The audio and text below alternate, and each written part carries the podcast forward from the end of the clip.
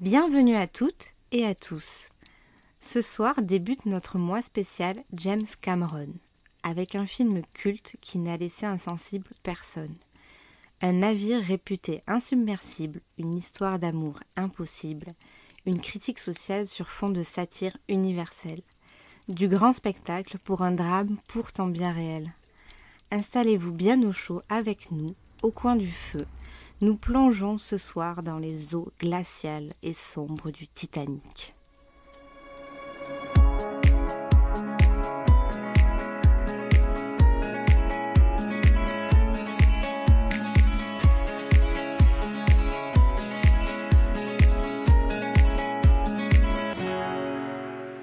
Bonjour, bonsoir, je suis Davin, il est Wivo, et il est l'heure d'entamer, comme tous les mois de décembre, je me suis fait la réflexion en préparant cette émission. À chaque mois de décembre, on fait un mois spécial. On a fait du mois spécial Star Wars, et l'année dernière, un mois spécial Spider-Man. Et là, on va faire un mois spécial James, Cameron, Cameron. car dans 15 petits jours sort le deuxième film Avatar. Mais on a déjà fait une émission sur Avatar, donc on n'allait pas en refaire une. Ou mais oui, au coin du feu, ne fait pas de redite. mais du coup, on a décidé de parler d'un, de- sûrement le plus grand film de James Cameron, et peut-être même le plus grand film du cinéma tout court, Titanic. Deux. Wivo, comment tu vas?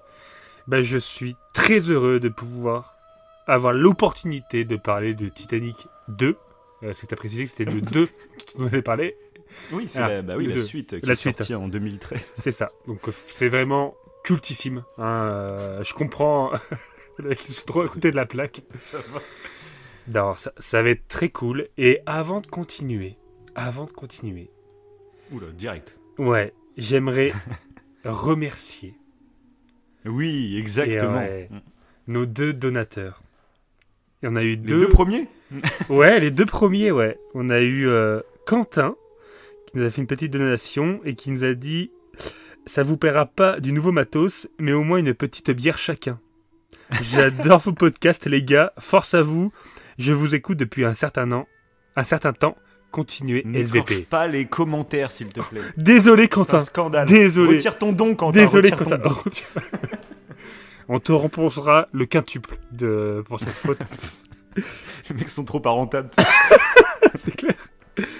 Et il y a aussi, du coup, Noël qui nous a euh, fait un petit don et un petit message qui a dit Continuez comme ça. Voilà, elle, elle parle pas comme ça. hein. Elle, a dit, elle a écrit Continuez comme ça, les gars. Génial, le dernier Horror Show. Et ben, on vous remercie. hein. Ça fait trop Carrément, plaisir.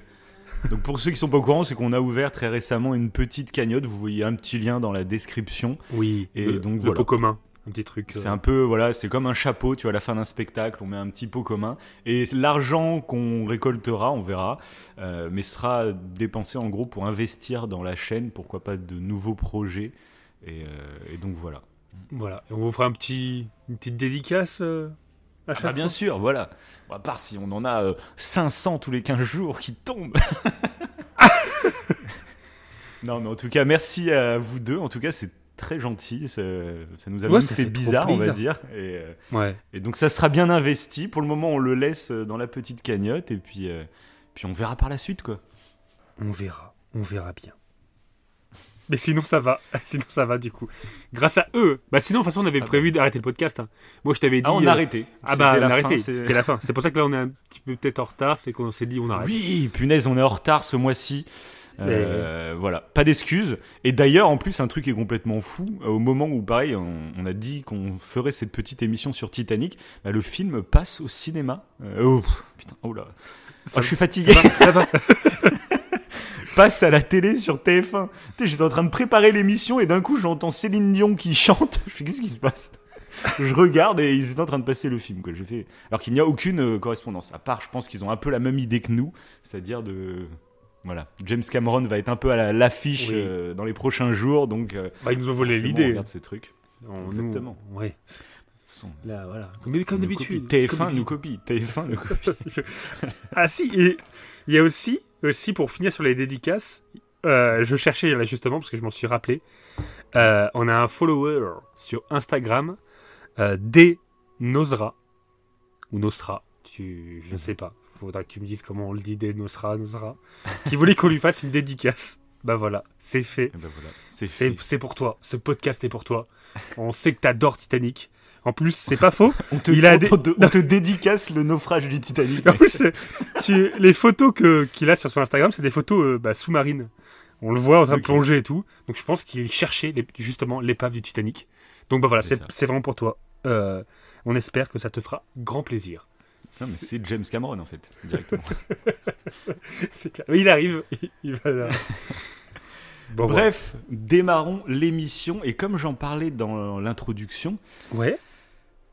en préparant cette émission, je me suis fait la réflexion et si Titanic n'était pas le plus grand film de l'histoire du cinéma? Voilà, donc ça va faire bondir énormément de monde. Mais en fait, je me suis posé la question. Je dis pas que c'est, enfin, c'est pas mon film genre préféré, Mhm. mais globalement, euh, est-ce que c'est pas, il a tout en fait ce film? Il y a un fait historique, un drame historique, une critique sociale, une histoire d'amour un peu impossible qui reprend les traits, on va dire, d'un Roméo et Juliette, euh, du grand spectacle, mais en même temps des petits messages, euh, même des messages un peu plus profonds que je n'avais pas remarqué. Ça faisait des années que j'avais pas vu ce film, et là de le revoir avec mes yeux bah, d'adulte, euh, bah, j'ai noté d'autres choses encore. Ça va être intéressant d'en débattre. Il y a une musique complètement dantesque, Oui. Clairement. des, même une chanson, carrément, c'est un film avec une chanson, avec le- la fameuse chanson de Céline Dion, qui, qui est culte aussi. Voilà, ce film, j'ai l'impression que c'est un peu. euh, il a un peu la recette ultime, j'ai envie de dire, du cinéma. Et vraiment, je me posais cette question est-ce que c'est pas le film peut-être le plus universel possible le, le plus grand film qui peut toucher le plus de monde euh, possible? Euh, Mhm. Voilà. Ouais. Ce. C'est un peu la question que je me suis posée, quoi, parce que je trouve que c'est pas déconnant en fait. hein. Si tu devais citer un plus grand film que Titanic, euh, qui n'est pas, qui fait pas partie d'une saga, qui fait pas partie de je sais pas quoi, euh, pour moi Titanic, euh, Ouais. Ouais, c'est vrai.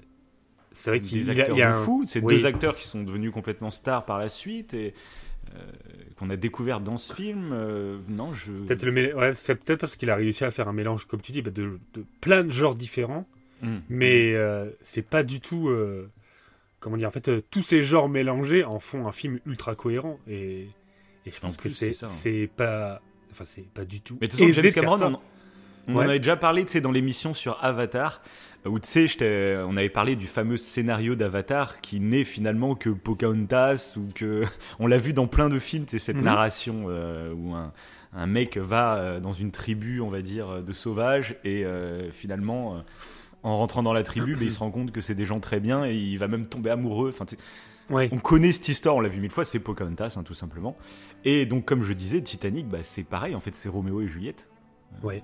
C'est tout. Et j'aime. Et du coup, c'est vrai que j'aime plutôt en fait cette idée de se dire, je vais pas faire un scénario qui va euh, vous surprendre de fou. C'est une histoire relativement classique et connue. Hein. euh, Roméo et Juliette, euh, voilà quoi. C'est ça, ça fait des, des années, des centaines d'années que c'est sorti. Donc, et même, je serais même curieux, tu vois, que si Roméo et Juliette, est-ce que c'est la, la, la base ou est-ce qu'il y avait d'autres choses avant qui racontaient cette histoire, notamment dans, dans, dans- des textes, je sais pas, religieux, tout ça? Est-ce qu'il n'y a pas une histoire oui, qui se rapprocherait, tu vois, de, de, de, de Roméo et Juliette Bref. Et donc, euh, bah ouais, c'est vrai que James Cameron, il a cette habitude-là. Je sais pas ce qu'il nous pré- prépare du coup pour Avatar 2. Est-ce qu'il va continuer en fait en reprenant une forme de récit habituel pour raconter le 2 Je ne sais pas, on va voir. On en reparlera dans, dans 15 jours. Mais, euh, mais donc voilà, moi j'aime. En fait, c'est. C'est pas original, mais on va dire c'est efficace. T'as l'impression que lui, il est là pour faire le film qui va marquer. Et il y en a plein qui vont être déçus parce qu'ils connaissent ce genre d'histoire, comme pour Avatar. Mais ceux qui vont découvrir ce genre d'histoire avec ce film, bah, comme c'est une histoire qui, est utilisée dans des tonnes et des tonnes de récits, bah, c'est obligé que ça va les marquer en fait. Et donc toi, tu as juste à créer euh, un enrobage autour qui, qui défonce et, puis c'est gagné quoi. Ouais, c'était ça ce qui fait son originalité. Euh, parce que bah, du coup, là, bah, c'est aujourd'hui, j'écoutais un podcast euh, de Grand Bien vous fasse, hein, euh, dédicace, hein, on- c'est des collègues à nous, qui parlait du fait de pleurer devant. Est-ce que ça faisait du bien de pleurer devant un film? Bon, c'est un, des Mhm. dernières émissions qu'ils vous ont faites. Et, euh, et du coup, ils citaient Titanic. Et ils Mhm. ont dit un truc intéressant, c'est qu'ils disaient que Titanic il y a eu, en fait, c'est une époque où il y a eu beaucoup de films catastrophes. Mais Ouais. les films catastrophes, généralement, bah, c'est des films avec des grands effets spéciaux. Mais à part être catastrophique, à part voir le monde s'effondrer sur lui-même, à part ou à, à voir, euh, Ouais. bah, je sais pas, un avion qui va s'écraser et tout, et créer cette intensité euh, qui peut être euh, stressante ou non d'ailleurs. Des fois, c'est Mm. kitsch à souhait. Bah, Titanic, euh, James Cameron a réussi avec un le genre catastro- catastrophe, ce qui rejoint un petit peu ce que tu dis, à incorporer du coup euh, bah, cette romance qu'on retrouve du coup dans plein d'autres films, comme tu dis même dans Mhm. des trucs comme Roméo et Juliette. Mais c'est le seul à l'avoir fait. Est-ce que c'est pas là du coup son originalité? C'est pas que le, le scénario soit original ou quoi, c'est le fait voilà, c'est ce mélange de genres où il a en réussi à plus, faire- au-delà d'un mélange de genres, c'est vraiment que le film il est coupé en deux en fait. Il y a vraiment la première partie où c'est un- c'est une comédie romantique euh, avec une petite critique sociale. Mhm. Pareil, la critique sociale, hein, elle est vraiment euh, ras des pâquerettes, tu vois. C'est vraiment euh, le gentil pauvre avec la, la- les méchants riches et puis la, la femme qui tombe amoureuse du, du- Ouais. du, gentil pauvre, quoi. C'est vraiment ras des pâquerettes, mais euh, je trouve que c'est assez intelligent euh, pour présenter un contexte qui était, euh, c'était le contexte hein, de l'époque, tu vois. Et donc voilà, c'est, voilà, je sais pas ce que t'en penses. Ouais, ouais, ouais, si, si, si, si. En plus, quand tu dis ça, ça me fait penser à certaines scènes, du coup, euh, où c'est vrai que, du coup, la, la communauté, entre guillemets, des pauvres, enfin, du moins du deuxième étage, oui, je crois que c'est le deuxième étage. Du troisième, euh, Jack troisième il est dans le troisième. Il est dans le troisième, oui. oui. c'est c'est pour dire Ah, qu'il y c'est a vrai, c'est vraiment... le. Ouais. Avec les rats, hein, avec les rats. Bah, c'est beaucoup plus festif, tu sais. C'est comme si c'était. euh, Ouais, voilà, c'est les trucs très clichés. Alors euh, que les, les aristocrates, je vais les appeler comme ça, ça Ils fait. sont. Ah, ils sont Ouais, ils sont chier, c'est limite sectaire un peu euh, la façon dont ils sont présentés avec euh, leur C'est chorale. très caricatural, mais en même temps, bon, Mais ça marche, hein c'est dans le ton du truc. Et ouais, Et ça du coup, moi, je trouve c'est bah, ce qui marche vachement bien, c'est vraiment que le film soit en deux parties, en fait. Euh, Oui, Parce que les deux parties fonctionnent à fond, en fait, je trouve. Et il n'y a pas de temps mort. euh, le, du- le film dure plus de 3 heures, du coup. À l'époque, Oui. c'était rarissime. hein. Je me rappelle, moi, j'avais pas été le voir au cinéma, le film. Mais, euh, parce que j'étais un peu jeune, tu vois. Ouais. euh, il est sorti en 97, donc j'avais, euh, bah, j'avais 8 ans et quelques. Mhm. Mais par contre, c'était ma cousine qui était un peu plus âgée. Elle, elle était déjà ado et du coup, elle, euh, avec ses copines, c'était la folie Titanic, tu vois. Euh, et du coup, c'était un film avec une entracte. Et moi, bah, en plus, à mon âge, tu vois, les films avec entracte, ça n'existait pas. Nous, on regardait des Disney qui duraient 1h10. C'était déjà ouf, quoi. donc, euh, donc C'est voilà, vrai, ce c'est film, bon, de toute façon. Bah, c'est. euh, Oui, en plus, je trouve que. On le voit maintenant avec les, ce qui va arriver prochainement, Avatar. On sent Mm. que James Cameron, il aime l'océan. Il a un truc avec l'océan. Je crois Ah oui, ouais. euh, Titanic, il avait fait euh, Abyss, je crois. Le documentaire Ah, je Abyss, sais pas, ouais. je crois. Et, euh, et du coup, bah, suite à ça, après, bah, là, il a fait Titanic. Bah, Même pour Titanic, de toute façon, parce que du coup, j'ai le Blu-ray. Moi, j'ai regardé les petits docus qu'il y a sur le Blu-ray. Ah, ça, c'est bien Blu-ray avec les 3D, Blu-ray. alors voilà. Et Ouais. du coup, il y a carrément un documentaire qui est sorti. donc, le Blu-ray 3D était sorti donc en. En- ça devait être 2013, je crois. Euh, non, 2012. euh, C'était pour fêter les 100 ans du, euh, du naufrage. Donc, le naufrage qui a eu lieu. Donc, le, le- donc l'iceberg, ils l'ont tapé le 14 avril à 23h40. mhm. Et le bateau a, a coulé à 2h20 le lendemain matin, donc le 15 avril 1912. Et donc pour fêter les 100 ans du naufrage, enfin fêter, on fête le naufrage. Enfin, le centenaire, de- on s'est compris, tu vois. Oui, oui. Le, pour le centenaire du naufrage, en fait, bah, ils ont sorti le film dans une, une édition euh, 3D du coup, et avec un documentaire en plus où en fait, bah, il s'est euh, euh, il a réuni plein d'experts pour avoir le fin mot de l'histoire sur euh, qu'est-ce qui s'est réellement passé. Ok. parce que Il s'était déjà vachement bien informé bah, pour, le, pour le film. De toute façon, les conclusions qu'ils ont à la fin sont plutôt. euh, c'est vraiment des détails en plus. hein. Ils ont trouvé pourquoi telle pièce euh, du bateau s'est retrouvée à 600 mètres du reste de la carcasse. Enfin, Ok. c'est tout un délire. hein. Les mecs, c'est donc c'est des experts dans chacun chaque, euh, chaque domaine qui se sont réunis pour essayer de répondre à, à ces questions. Donc c'est très intéressant comme documentaire parce qu'en plus ça monte un peu la démarche scientifique avec des gens qui vont pas avoir de vraies preuves, mais avec des, des- ils vont réfléchir ensemble. Et du coup, c'est très intéressant de voir comment ils éloignent des hypothèses, ils en rapprochent d'autres.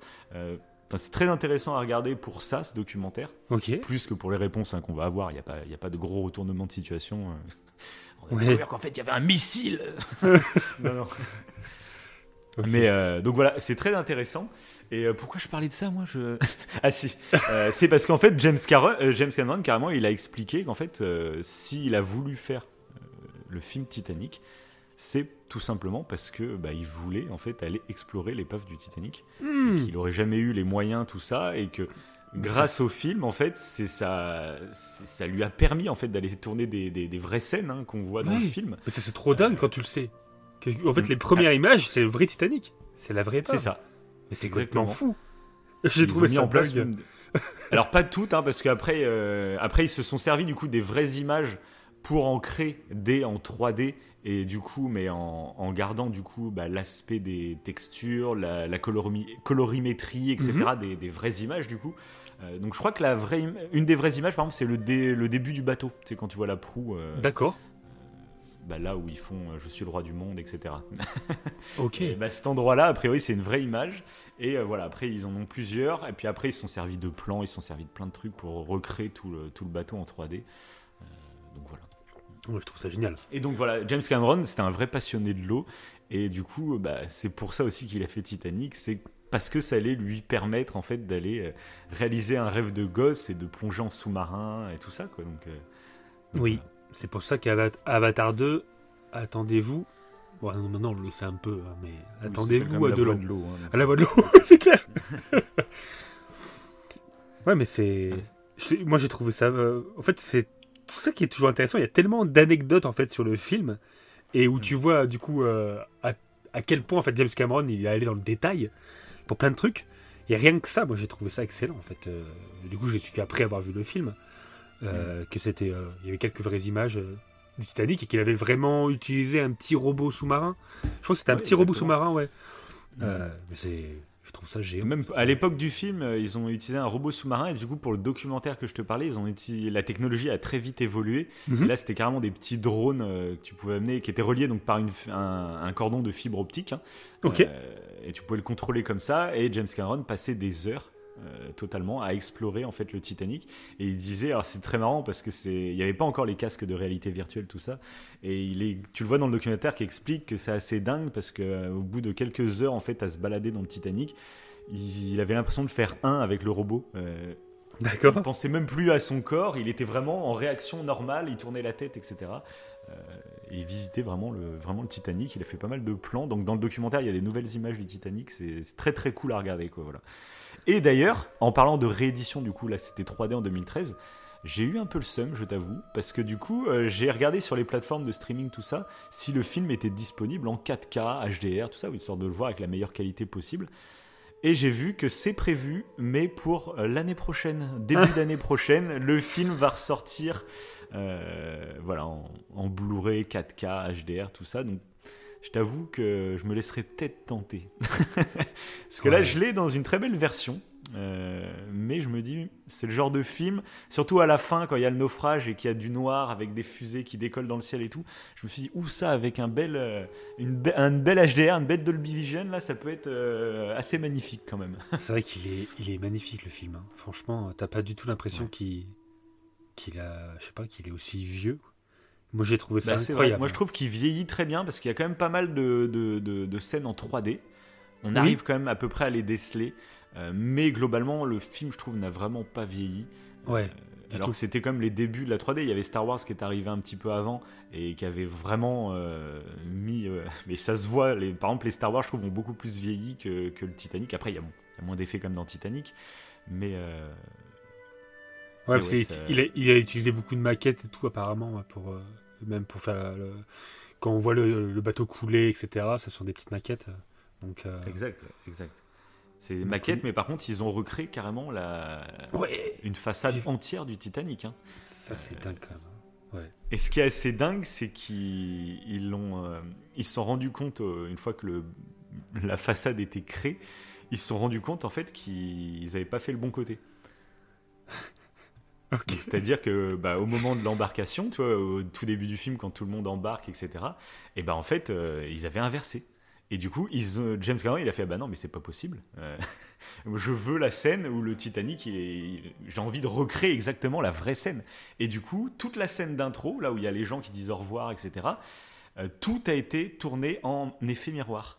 C'est-à-dire Mhm. que toutes les écritures qu'on voit dans la vraie vie, elles étaient inversées en mode miroir pour qu'on puisse retourner l'image au moment du, du, du- du film et que, et que du coup, bah, ça soit la bonne façade, ça soit du, bon côté du coup. Mais ça a été apparemment un bordel sans nom que tout le monde devait faire gaffe à- parce qu'il y avait je sais pas combien de figurants tout ça et euh, voilà tout était écrit à l'envers et donc c'est marrant de regarder les making of de ça parce que tu te rends compte que bah Et la dinguerie. Il a fait la même chose euh, quand il a. Quand on voit le dessin, bah, quand il dessine euh, Ouais. Rose, et ben la, la main qui dessine en fait Rose, du coup, c'est pas la main de Leonardo DiCaprio, c'est la main de James Cameron. Oui, je l'avais vu. Ça Tu avais vu ça, ouais. Et du coup, euh, ah oui, parce que tous les deux de chacun de notre côté, on s'est regardé plein de petits trucs. Et C'est tellement tentant en plus quand c'est. euh, je kiffe quand c'est d'après en plus une histoire vraie, d'aller justement Mm. fouiller, voir ce qui est vrai, ce qui est faux, et t'apprends plein de petites anecdotes comme ça. Et là, bah, du coup, il dessine très bien, hein, James Cameron quand même. hein. Parce que le, jeu- le dessin est joli. Et du coup, il a utilisé Après, les. je sais pas si c'est lui qui a tout dessiné quand même. Je sais pas. Je sais, bah, je crois que c'est lui. je pensais qu'il a juste fait les plans, mais euh, Mais je crois que c'est lui passe et Mm. euh, et à- bah, il me semble que c'est lui qui dessinait hein. et qu'après bah, du coup vu que lui euh, était gaucher alors que Leonardo ils ont dû DiCaprio inverser, d'accord. Ouais, Ah, ils ont dû inverser. ouais, euh, euh, parce que oui on voit Le qu'il est film est en full mode miroir en fait. hein, c'est... ouais c'est dingue donc bon Et donc, euh, bah, pour un autre petit détail de tournage qui est assez cool, c'est que les étoiles qu'on voit euh, dans le ciel. Je vais- j'allais en Eh bah, parler Ah bah vas-y, je te laisse alors, vas-y. Ah, ah oui bah voilà les étoiles qu'on voit dans le ciel il a utilisé la la fameuse technologie euh, CGI comme ils disent et euh, les ça. et les étoiles du coup ça permet en fait en fonction de l'orientation de la caméra bah euh, les étoiles elles restaient cohérentes en fait c'était différentes constellations quoi C'est ça qui est assez drôle, c'est ça- qu'un spectateur, enfin même nous, hein, Ben sans, oui. savoir, sans avoir l'info, tu vois des Tu étoiles dans le ciel, pas. tu te dis bon, euh, on s'en fout. Enfin, je pas, oui. des points qui sont mis aléatoirement. Non, non, non, hein, vraiment, euh, Ouais, il a fait tout est attention. respecté. Et il s'est dit il y a peut-être quelqu'un qui va me dire que c'est incohérent au niveau euh, de la voûte céleste Un espèce de taré, tu sais. Ah non, je suis désolé, hein, on est en 1912, en avril, euh, la voûte céleste n'est pas placée de la même. Sur Ouais, tel ouais. plan, nous apercevons l'étoile du berger, alors que sur ce plan qui est visiblement tourné vers la gauche, nous l'apercevons aussi. C'est une incohérence euh, mec qui complètement. va trop loin, euh, ouais. ça m'a gâché le film. Ça m'a gâché le film. Je suis sorti en colère du cinéma. Ça- Je suis charmé. Ouais, mais je trouve que c'est- ouais, ouf. Ça aussi, voilà, ça fait partie des détails euh, qui Mm. me semblent, euh, moi, inutiles. Parce que, comme tu dis, euh, j'ai même pas fait gaffe aux étoiles. hein, concré- Oui. concrètement, ton- toute ton attention est focalisée sur le bateau. hein. Et en fait, bah si, il a fait en sorte que ça soit cohérent. Je trouve ça dingue. Après, par contre, quand tu le sais, du coup, tu regardes. Bon, tu, tu vois pas spécialement de. C'est exactement ce que j'ai fait. Moi, j'avais eu l'info avant de revoir le film, et du coup, j'ai plus fait gaffe aux étoiles. Après, bon, je. Bah, tu vois rien de étoiles, particulier. hein, mais, euh, oui. Oui, voilà, c'est ça. C'est juste, ça fait des plans qui sont vraiment très beaux. Quoi. Oui. Donc, voilà. Mais du coup, tu vois, c'est vrai que ce sens du détail, c'est un truc aussi qui participe au, fait- au fait que ça soit un film, toi, de grande ampleur.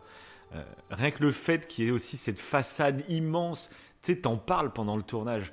T'as pas encore vu le film, mais tu sais, c'est impressionnant, rien ce qu'ils ont construit pour faire ce film. Je trouve que ça participe à l'ampleur du truc. Et j'en avais parlé il y a pas très longtemps, de... bah, quand on avait fait le- l'émission sur Sergio Leone. Mhm. Euh, je t'avais dit que bah moi, je sais pas, ça me fait un truc quand je sais qu'il y a de l'ampleur quelque chose et qu'aujourd'hui avec tous les effets 3D, ça permet de de- d'accélérer et de faciliter les, les tournages, hein, bien entendu. Mais du coup, c'est comme si ça perdait un peu en ampleur, je trouve. Ouais. Maintenant, tu vois, et même les séries maintenant sont tournées euh, totalement en, en intérieur et on reproduit des décors euh, directement, on les filme et il y a déjà le décor qui est incrusté, de base. C'est cool, c'est très bien, mais du coup, on est un peu dans une euh, quête de la quantité. Et, et moi, je préfère des films un peu événements qui, qui, justement, vont prendre le temps et qui n'hésitent pas à nous partager les difficultés de tournage ou même l'ampleur d'un tournage. Hmm. Je trouve que ça participe au, au moment où tu t'installes dans le canapé tu sais, au, au cinéma et puis tu dis allez le spectacle va démarrer il se passe quelque chose tu vois moi j'adore de toute façon tous ces gros événements euh, et Titanic j'aurais kiffé le voir à l'époque au cinéma quoi ça devait être, Ouais, mais ça trop. devait être dingue quoi. Trop. Parce que, en plus, c'était. Je crois qu'il y avait euh, euh, autant de, de figurants que de vraies personnes dans le Titanic quand euh, il y a eu le naufrage. ah oui Je- ouais, je crois qu'il d'accord ok. il a, il a fait un effort là-dessus euh, en termes de figurants et de nombre de, de vraies personnes. ok Donc, euh, il y a. il y a trop de trucs. Il y avait aussi l'info sur le. Et le, le naufrage, il dure 2h40, je crois, à peu près. Et euh, du coup, il a fait Oui. en sorte. Tu l'avais vu ça, ouais? Il a fait Oui, en sorte que ça. coup- Ouais? Ça dure à partir du moment où tu tapes l'iceberg. il est- Alors je sais pas C'est- si c'est 2h40 parce que le film dure 3h et l'iceberg tape plus tard quand même. Mais je crois qu'à partir où ça tape, euh, c'est le temps exact que, Ouais, ça, euh, que le, bateau va vraiment couler. En fait, Ouais. c'est comme si c'était vraiment un plan séquence. C'est la Ouais, bonne voilà, durée. ça, je crois pas que c'est 2h40. Ça doit être un peu moins. Ah, c'est peut-être moins? Oh, je sais plus. Je sais plus, peut-être, ouais. je sais plus. Enfin, c'est un truc comme ça, ouais. Mais je trouve ça barge. Mais c'est vrai que ça joue, ça tellement, oui. Ça, ça- J'adore, moi, j'adore ces ça t'imprègne. Ouais, ça, ça t'imprègne encore plus. euh, Et du coup, c'est vrai que ça te donne aussi envie parfois là de. Je sais pas. bah, tu l'as vu, de toute façon, quand j'ai commencé bah, le Titanic, j'étais pas chaud pour le regarder euh, maintenant. Je sais pas pourquoi. Oui, c'est ça qu'il faut dire aussi. Moi, ça m'a étonné parce que Ouais. je te connais, je sais que tu aimes les films inspirés En plus, oui. Ah Ouais, en plus. Euh, et moi, bah, quand je t'ai proposé, bah, Titanic, moi, ça faisait longtemps que je l'avais en tête. Et euh, c'était pas prévu pour tout de suite, mais quand on a vu, c'est vrai qu'il y a Avatar qui sort et on va le voir, comme toi, t'adores Avatar, Hmm. c'est sûr qu'on va aller le voir et qu'on fera une émission dessus. Donc je me dis, bah tiens, autant faire un, voilà, un Ouais. mois spécial Le- James Cameron. Et du coup, euh, quand je t'ai proposé Titanic, je pensais que bah, euh, t'allais kiffer. Et puis tu me fais, euh, ok, bon, je suis pas très chaud pour le revoir. et ça m'a surpris, je te jure. J'ai fait, ah bon? Et du coup, bah, bah, raconte un peu, ouais, comment t'as vécu le truc alors? Bah, après, faut dire euh, que je suis en plein God of War. euh, et voilà. Et, et Aucun du, et du coup, voilà, j'étais dans le délire nordique et. euh, Oui. Je sais pas, je sais pas, ouais, mais en plus, je sais pas pourquoi. Je, je- Titanic était long, c'était un long film quand même, et Ouais. j'avais pas la motivation. Alors je pense qu'il y a la, la. Alors que oui, c'est vrai, quand il pense, c'est d'après une histoire vraie, donc. euh, Après, c'est une histoire vraie qu'on a tellement vue et revue, donc elle, Ouais. elle est Mm. connue, mais bon, elle est connue, euh, il y a quand même toujours des détails que tu ne sais pas. D'ailleurs, il y a, voilà, il y a plein de détails que le film apporte que, que j'ai trouvé intéressantes, que je, ne- je ne savais pas. Mais parce que j'avais, je pense, encore. euh, les Titanic, je l'ai vu il y a très longtemps. Euh, j'ai dû le voir quand j'étais ado, peut-être. Et j'avais un peu un. Alors, je sais pas si c'est peut-être à cause des doublages, mais j'avais un peu cet, a priori, c'est un peu niant-niant. C'est euh, la relation qu'ils ont tous les deux, la façon dont ils parlent et tout. euh, j'avais ce, cet a priori, euh, ces trois à l'eau de rose. Et j'ai pas envie d'un Mhm. film comme ça. J'ai pas envie d'un film à l'eau de rose, trop. Alors que la fin est horrible, hein. mais je sais pas pourquoi. Oui. Du coup, c'est c'est pour ça. C'est en fait quand tu y réfléchis, c'est pas très. Je sais pas. C'est un a priori qui, qui me semble pas très rationnel. Mhm. Euh, même si là, je me suis fait la réflexion quand j'ai revu le film. euh, peut-être des fois la- le, le doublage de, de Rose est un peu trop. euh, je sais pas. Peut-être un petit peu Ouais. surjoué et tout. Ça m'a fait. Je sais pas. Ça m'a rappelé peut-être euh, une idée que j'ai eue à l'époque de me dire ah ouais c'est un peu c'est un peu trop euh, je sais pas gnangnan. Alors que pas du tout en fait. Là en le revoyant. euh, bah, de toute façon, je te l'ai dit direct, les musiques, rien que les musiques, je les trouve splendides. Et même Ouais. tout, tout, tout, euh, même l'histoire, c'est pour ça qu'on s'est renseigné, du coup. euh, Bah moi, en euh, tout cas, un truc qui est cool, c'est vraiment euh, bah, l'histoire d'amour. Peut-être que j'avais un peu... Mais après, je pense que c'est aussi... euh, c'est tellement devenu culte euh, que tout le monde en a parlé, que tout le monde connaît euh, l'histoire de Rose et Jack, que c'est ça qui donne ce côté un peu gnangnan. Et c'est un peu... ouais. Voilà, c'est le film. euh, voilà, c'est toutes les parodies, toutes euh, les parodies ouais, qu'il y a autour, Il y a ça. Euh, et du coup, moi, je l'avais peut-être un peu en tête. Après, moi, je sais qu'il me plaît parce que je l'ai revu. Moi, je sais pas, il y a, je sais pas, il y a 7-8 ans, j'avais dû le revoir. Et du coup, je sais qu'il me plaît. De toute façon, j'ai acheté, bah, j'avais acheté le Blu-ray 3D, donc ça doit être à ce moment-là, toi, de 2012. Donc j'ai dû l'acheter 2014, truc comme ça. Donc ça doit être ça, quoi. Et moi, je savais que j'aimais beaucoup ce film. Ouais. Mais là, de le revoir aujourd'hui, euh, j'ai au contraire, j'ai trouvé qu'il y, avait, euh, qu'il y avait des choses vraiment très intéressantes à discuter. Et il y a une certaine profondeur quand même Ah oui, dans oui. leur relation qui est, Oui, qui est tout très fait. cool. Ouais.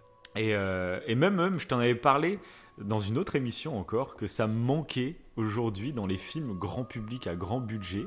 On le voit notamment dans tous les films Marvel, etc. T'as l'impression que tous les personnages sont un peu asexués. hein. Euh, Mhm. Alors autant ils, ils continuent un peu de sexualiser le corps des femmes avec des tenues ultra moulantes, etc. Mais par contre, il n'y a plus de rapport sexuel à l'écran. Ça, c'est un truc de ouf. Et moi, je trouve, mais là, c'est l'exemple typique, je trouve que ça apporte quelque chose en fait. Que deux personnages qui tombent amoureux euh, finissent par, bah, par coucher ensemble, je trouve que ça apporte quelque chose narrativement. En fait, je trouve que ça montre ce désir complètement fou. Et là, je trouve que c'est essentiel pour ce film, pour montrer la passion qui, qui se crée entre les Mhm. deux. Euh, parce qu'ils se, rencontrent euh, et leur histoire elle dure euh, moins de 24 heures quasiment. On va dire 48 heures à tout casser.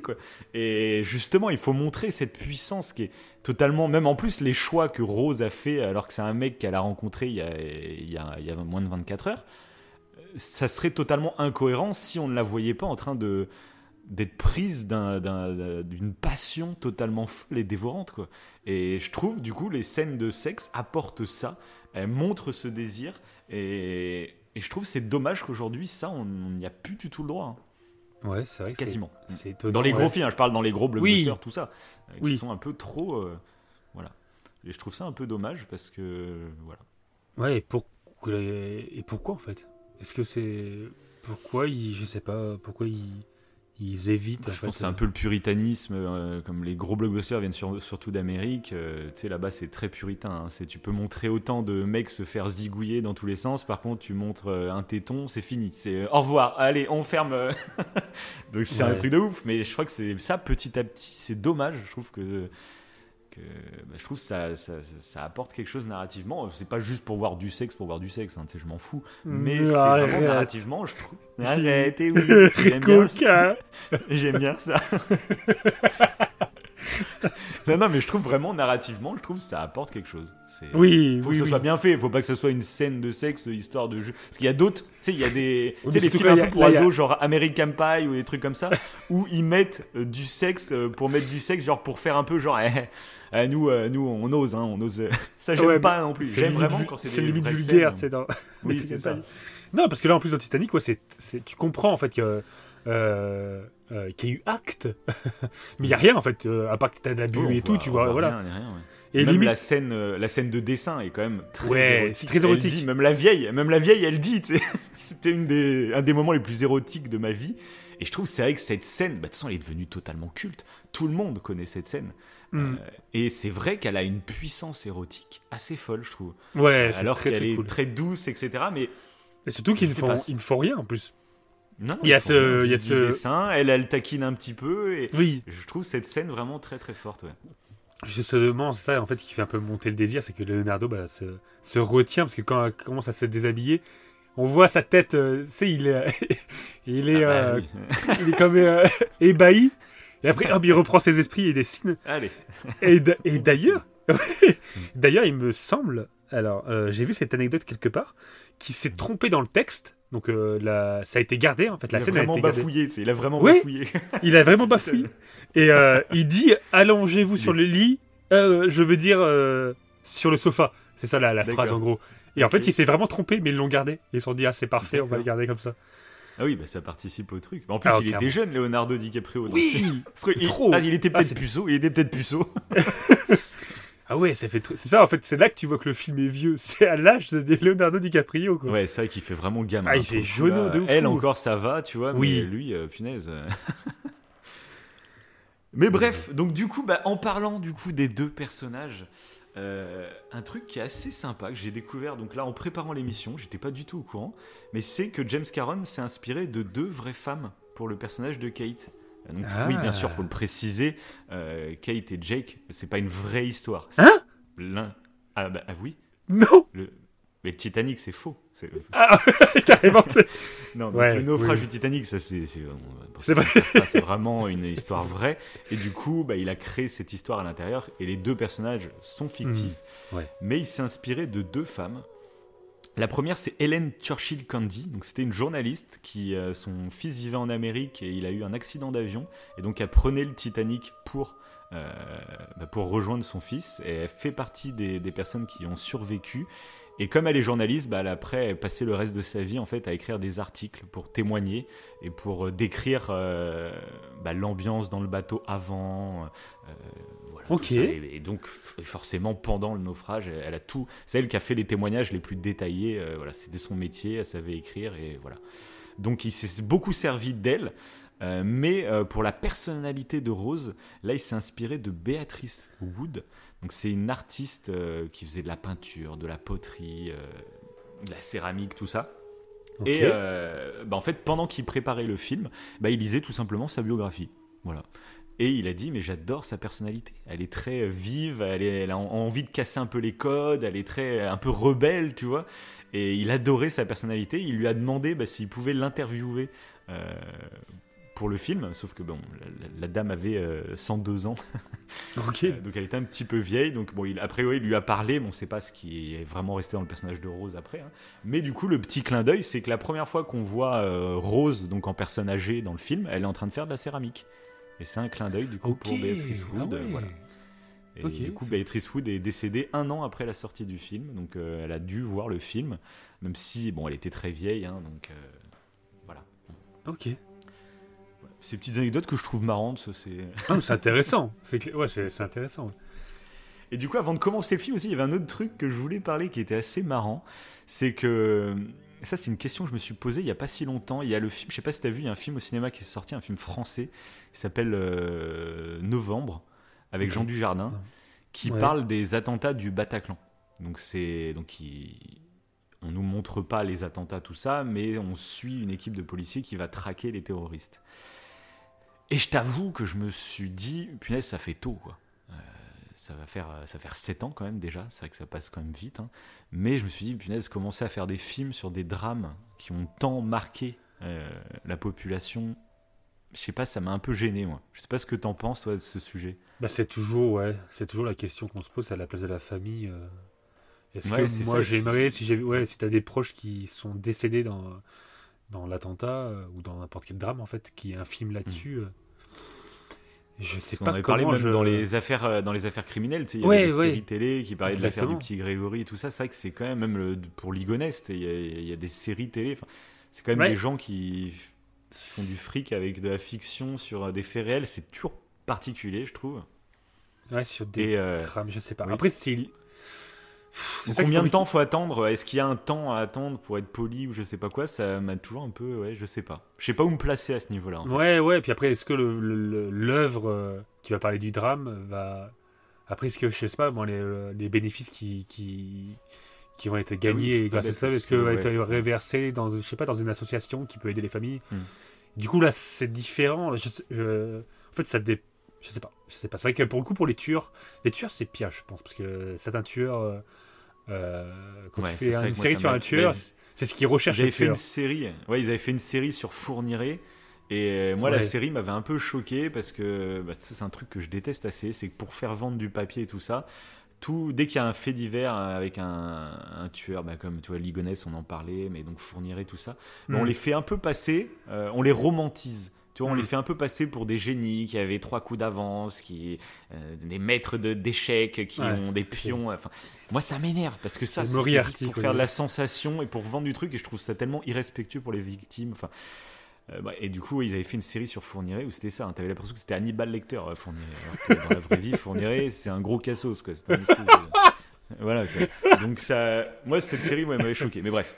Ouais, je, pour je- rappelle si ça. on en avait parlé. Mais oui, oui, c'est vrai que c'est- encore plus délicat, je trouve, avec des tueurs. Parce que de toute façon, des tueurs, généralement, c'est pas toujours le cas, mais c'est ce qu'ils recherchent. Ça leur fait plaisir, limite, Ouais, d'avoir. Donc, euh, alors qu'un Le drame. dernier, le dernier truc en date, c'est la série euh, Jeffrey Dahmer euh, sur Netflix. Oui, Où euh, pour Halloween, il y en a qui se déguisaient en Jeffrey Dahmer. Il y a eu des soirées de Jeffrey Dahmer. Ouais, surréaliste. très- Alors j'ai pas vu la série, j'en parlerai pas. Mais pour vous- en voyant l'adoration que certains ont eue après la série pour ce tueur, enfin ça me. Alors, Ouais, ça- très, étrange. Ouais, moi, moi, ça me. Voilà.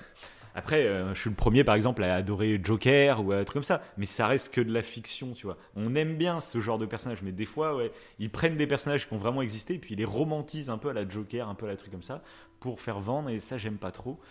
Bref. Et du coup, je me suis posé la question, mais Titanic. euh, bah, bon, ça va. Là, ils ont attendu. euh, ils Oui, ont oui. attendu, euh, près- pas, pas 100 ans, mais 80 ans avant de, de faire un film. Bon, ça va. Et je me suis dit que justement, c'était un peu euh, le syndrome de cette époque où tout va très vite et du coup, bah, dès qu'il y a un drame, et bah, quelques années après, on fait déjà le film. On fait... Et je me suis dit, c'est un syndrome vraiment de notre époque. Ouais. Eh bien, pas du tout. Pas du tout. en fait, avant le Titanic de James Cameron, il y a eu plus d'une dizaine de films sur le Titanic Non que je n'ai jamais vu, hein, bien entendu. Et à ton avis, à ton avis, on va faire un petit jeu. Le premier film qui est sorti euh, euh, sur le Titanic, hein, qui racontait une histoire du, de- du naufrage du Titanic. À ton avis, il est, co- il est sorti combien de temps après le naufrage du Titanic? Un an tic, tic. Un Un an mois. Un Bah mois. je, je voulais dire un mois pour rire. Mais pour rire, mais je me suis dit, bon. Mais c'est incroyable. film- Il y, a un- il y a un film qui est sorti un mois après le naufrage. Alors bien entendu, euh, bah, on était en 1912, hein, donc euh, c'est pas les c'est pas les mêmes moyens qu'aujourd'hui. J'ai pas vu le film, je sais même pas de quoi il parle, hein, tout ça. Mais du coup, ouais, il y a un film qui est sorti un mois après le naufrage, et il y a un deuxième film qui est sorti trois mois après. Putain, Donc euh, en quatre mois, il y avait déjà deux films sur le drame. Et dans le deuxième film, là par contre, ils se sont servis. Alors c'est quand même relativement glauque. C'est qu'ils se sont servis d'une femme qui était euh, rescapée du Titanic. Et pour tourner les scènes, etc., ils lui ont fait rejouer les scènes dans les vêtements dans lesquels elle a porté euh, vraiment dans, sur le Titanic. Voilà, Ah, c'est très spécial. Ouais, très. Et c'est un film qu'on ne pourra plus jamais voir parce qu'en fait, euh, deux ans après sa sortie, bah avant c'était sur pellicule tout ça, euh, il y a eu un grand incendie dans les studios de cinéma qui avaient produit ce film et toutes les bobines en fait euh, ont cramé. Donc ce film n'existe plus aujourd'hui. Voilà. Et donc voilà, il y a eu plusieurs films euh, donc euh, sur le Titanic. Il y a même eu une, euh, un film de Goebbels, hein, euh, une propagande nazie qui était tournée sur le Titanic. Alors pareil, je n'ai pas regardé en détail là-dessus, mais c'est un film sur le Titanic qui avait fait du bruit du coup à l'époque. Et ensuite, il y a eu des films dans les années 50-60, mais jamais ont eu l'aura qu'a eu ce film de James Cameron. Et ce qui fait que c'est un grand film, je trouve, le film de James Cameron aussi, c'est que tout simplement, tu sais, c'est le genre de film, une fois qu'il est fait, bah, tu sais que c'est mort derrière. Tu pourras plus rien raconter euh, sur le Titanic, même sur un, un film avec un naufrage de bateau. Ouais. bah, Titanic, c'est ce film de naufrage. Tu feras jamais mieux, en fait, j'ai envie de dire. Donc c'est fini, en fait. Et du coup, derrière, euh, un film avec un naufrage de bateau, tout ça, il y en a peut-être eu, hein, mais euh, ça n'a pas fait des succès de dingue, quoi. Ouais. D'ailleurs, ça me fait penser à une réflexion que j'ai eue quand j'ai vu le film. C'est je me- maintenant il y a beaucoup de maintenant en fait les, les films qui sont euh, aussi percutants euh, avec autant de, de- je trouve de, de- d'événements incroyables à l'écran avec des trucs qui explosent Ouais. et tout. C'est toujours avec des super héros. J'ai l'impression. hein. Ah, Peut-être bah, peut-être que je me bah, trompe. C'est la hein. période. C'est la Ouais, période, après c'est la période. Et donc c'est toujours avec des, des, des, bah, des super-hommes, quoi. Et là, je me suis fait la ré- réflexion du coup en regardant le film, bah, c'était un film. Après- mais après, comme tu dis, euh, il y a eu une période où il y avait 36 000 films catastrophes qui sortaient. C'est ça. En ce moment, c'est les super-héros. Ça va basculer. Il y aura autre chose à la mode dans les dix prochaines années. Ça, faut pas. Je pense, faut pas trop se poser de problème là-dessus. hein. C'est Ouais. des phases. C'est dès qu'il y a un Oui, truc qui marche, bon bah on, on clair, suce c'est euh, clair. jusqu'à ce que ça marche plus, quoi. En fait. Donc ça, bon. Bah, D'ailleurs, il y a, du coup, euh, il y avait un film catastrophe que je, bah, le jour d'après, le jour d'après, qui est un film catastrophe que j'aime plutôt bien, mais euh, je le. Ça, fait longtemps que je l'avais pas vu. Mm. mais qui ne, voilà, qui n'est pas comme Titanic. Titanic, il y a, y a autre chose dedans. et puis c'est encore une fois, c'est une histoire vraie. Et, et d'ailleurs, euh, je le dis maintenant, mais je- peut-être que tu allais en parler, mais d'ailleurs, Vas-y, vas-y. dans les, euh, on voit en fait à l'écran euh, euh, plusieurs personnages euh, dont James, James Cameron s'est vraiment inspiré des personnages à l'écran, des, des figurants en fait qui ont joué des vrais personnages. Rose et Leonardo n'étaient pas des vrais personnages pour le coup, mais Oui, euh, oui, bah, par exemple, le, le capitaine du bateau, l'architecte, enfin, déjà, il y, a- il y a des personnages qu'on sait référencer euh, dans la Oui. réalité, pour le coup. et, y Après, il y en aurait d'autres alors, même, ouais. Ouais. Surtout dans l'aristocratie, j'imagine. Ouais, alors il y en a un, je, je sais pas si. Non, il faisait pas partie des, euh, des nobles, on va dire ça comme ça. Et il dit à un moment. euh, euh, bon, c'est vers la fin du film, hein, mais il dit à un moment à ses petites. euh, il dit au revoir en fait. En fait, il dit au revoir les- à ses petites. Il dit tout va bien se passer, tout va bien se passer. Et euh, on voit deux petites qui pleurent et la maman. Et le père Ouais. reste sur le bateau. Et donc, bah, le père, bah, il est malheureusement mort. Et euh, la petite, euh, une des deux petites, elle s'appelle Eva Hart. Et elle a témoigné, euh, c'était le dernier souvenir de son père. Et donc, ok, ah, c'est excellent, ça, d'avoir ouais. incrusté des vrais témoignages, ah, c'est c'est excellent. ça. Et il a fait ça. Il a fait un autre, un autre truc. Deux, les, tu sais, les deux personnes âgées qui dorment, euh, en fait, Ouais, qui s'endorment. euh, Bah, ça, pareil. Euh, c'est deux personnes âgées qui ont réellement existé, qui avaient une boutique. Et euh, qui seraient morts comme ça, en fait. Ils seraient. euh, donc il y, a, y, a- y en a d'autres, je crois. Donc si on cherche, on peut en trouver d'autres. Mais je Mhm. trouve ça, c'est. C'est dingue, quoi. Il a, il a voilà, t'as ces deux personnages fictifs, Rose et, et Leonardo, mais. D'accord, oui, bah oui, c'est entouré de. C'est ça, c'est. Non, c'est vrai que c'est. De toute façon, tu le sens même dans l'ambiance, tout ça. Alors, euh, en plus, je t'avoue, euh, tu sais, j'en avais parlé pour le film sur Sergio Leone, que c'était pas trop mon délire ces années-là. Euh, et vraiment, Ouais. le film, bah, il était une fois en Amérique de Sergio Leone. On a fait une émission il y a pas longtemps. Si vous voulez aller la découvrir, elle est très intéressante. et bah, ce film, en fait, m'a ouvert, euh, pas l'esprit, mais m'a ouvert le fait que je me mette à apprécier cette période, en fait. Et quand j'ai débuté Titanic, là, de retrouver les costumes, parce que c'est c'est quasiment la même époque hein, que le début du d'Était une fois en Amérique, Mm. et ben en fait j'ai vraiment kiffé. J'ai de retrouver cette époque. En fait, maintenant euh, j'aime cette époque. Quoi. En fait, c'est un truc de dingue. Et du coup, ça, voilà. Euh, dès l'ouverture du film, de retrouver cette ambiance, euh, bah, j'ai kiffé quoi. C'est tellement bien retranscrit. c'est grâce à Sergio Leone. Mais d'ailleurs, euh, ça me fait penser, euh, dans le même euh, contexte d'époque, et je crois qu'il y a Leonardo DiCaprio dedans, si je me trompe pas, Mhm. il y a Gang of New York.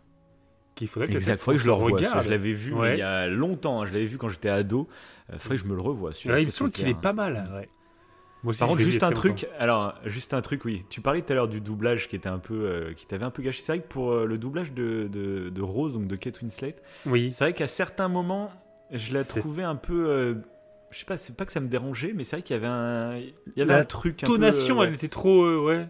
C'était trop. Après, ça correspond plutôt quand même au personnage, mais c'est vrai. Par contre, moi, je tiens à féliciter encore et toujours. Je l'avais fait il y a un an pour le film Spider-Man, parce que c'est aussi le doubleur de Tobey Maguire. Mais là, le doubleur de Leonardo DiCaprio, Damian Whiteka, mais pour moi, c'est la, VF de, Enfin, Leonardo DiCaprio, c'est cette voix-là. Je peux regarder tous les films de DiCaprio, faut que je les regarde en VF. Et d'ailleurs, il y a certains films où c'est pas lui qui double DiCaprio, parce qu'il y a des, je crois qu'il y a des problèmes avec euh, certains studios de production. Et, et les films où il ne double pas DiCaprio, bah c'est pas pareil. Euh, je crois que Gatsby le Magnifique, par exemple, c'est pas lui qui double. Bah aussi parce que là, euh, bah, il y a, dans Gatsby le Magnifique, il y a Toby Maguire aussi. Et du coup, il pouvait pas doubler Ah oui. les deux, du coup. Donc il avait pas doublé DiCaprio et moi, ça m'avait gâché le truc. Et j'adore cet acteur de doubleur. Je pouvais l'entendre parler, mais pendant des heures. Et j'adore DiCaprio grâce à lui, en fait. DiCaprio euh, tout seul, euh, finalement, je le connais même pas, à part visuellement, tu vois. Mais après, ça, je m'en fous. C'est, mais cette VF, moi, je, Qui voilà. C'est comme Donc, Homer comme Simpson tu as descendu, voilà, exactement. Et comme tu as descendu la VF tout à l'heure, moi, fallait que je place quand même. que pour le coup, la VF de DiCaprio. Donc, Damien Whiteka, euh, respect. C'est Pas faux, pas faux. C'est pas faux.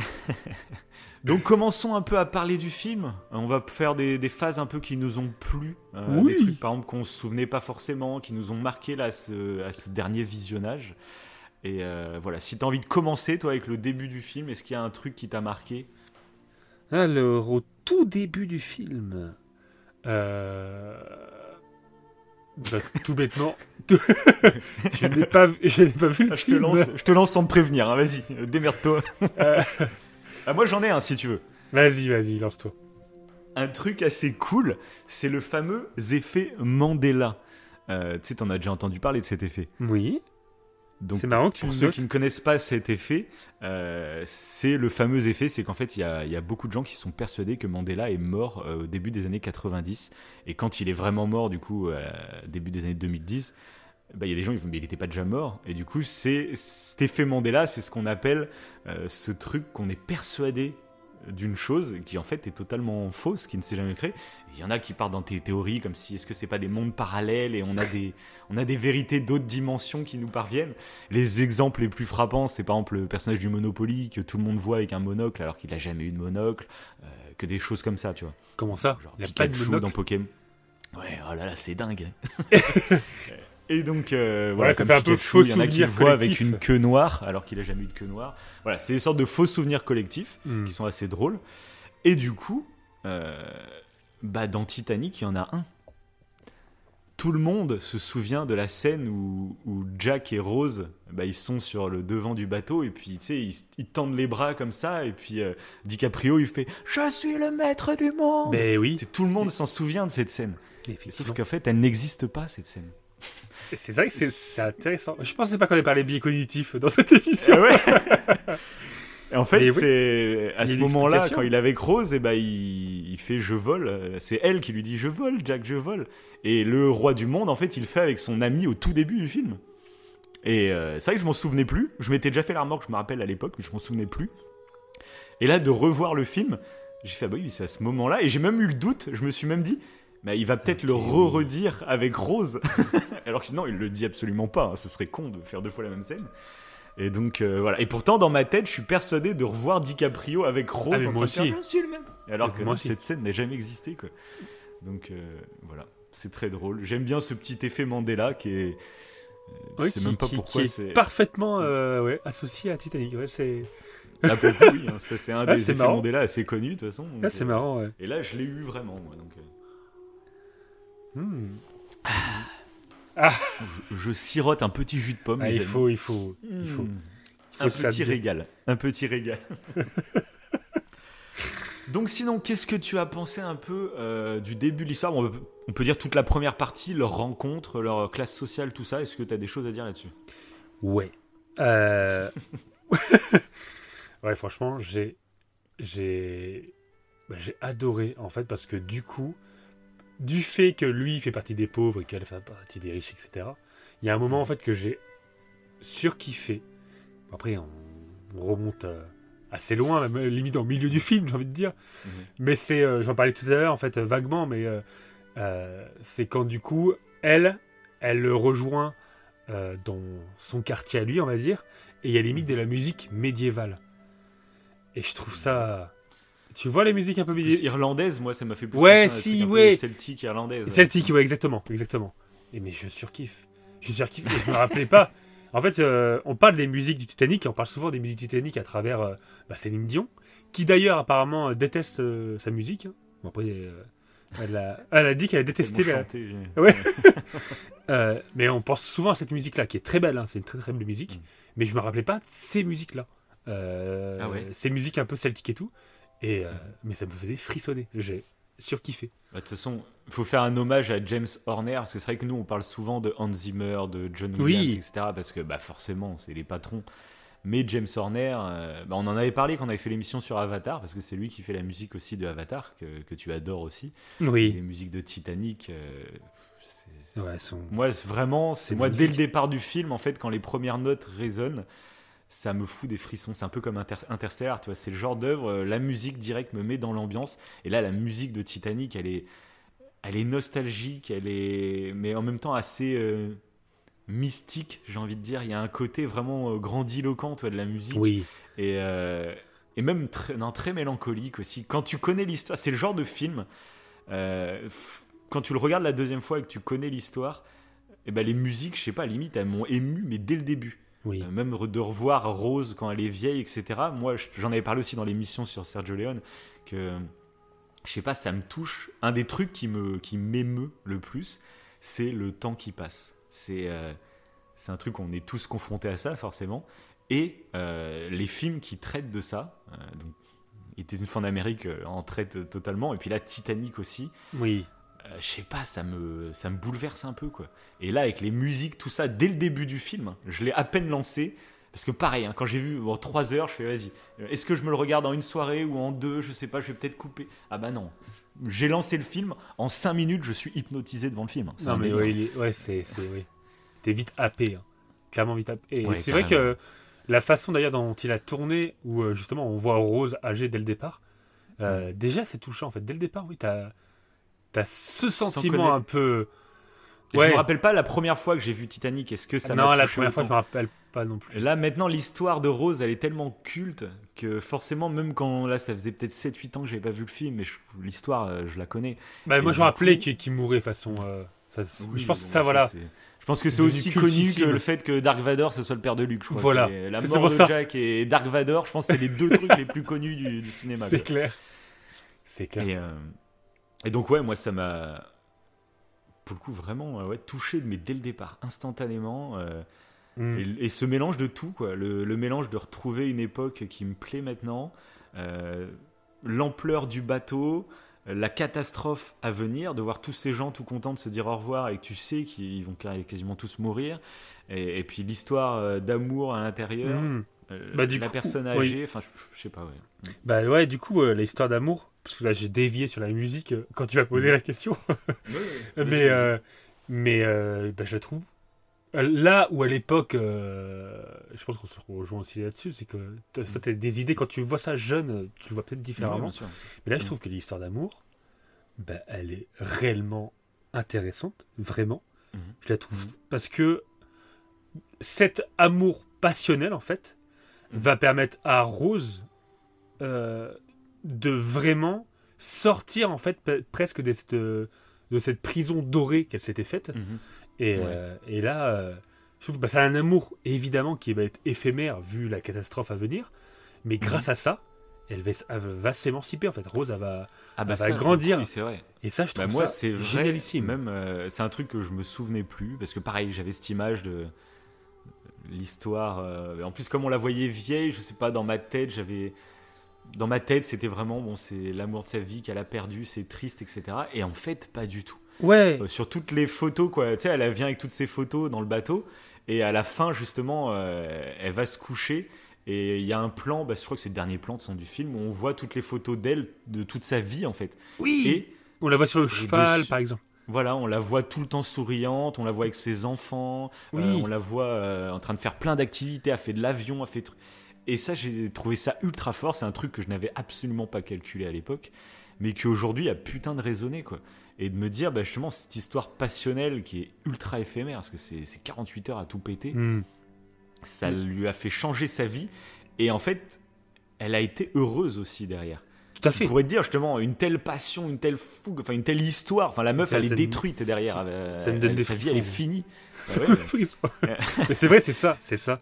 C'est tout à fait ça. mais en raison. fait ouais, elle a Euh, vécu derrière et même elle a eu un autre mari. Alors elle lui a pas parlé de Jack. Du coup après ça peut être compréhensible aussi. hein, Mm. pas- mais euh, du coup euh, elle assume totalement la vie. Alors en plus ça, ça parce que c'est vraiment en plus le but de la fin du film parce que c'est Jack qui lui dit promets-moi de, de kiffer Tout ta fait. vie quoi en gros. Tout à fait. C'est lui qui lui dit et elle le fait.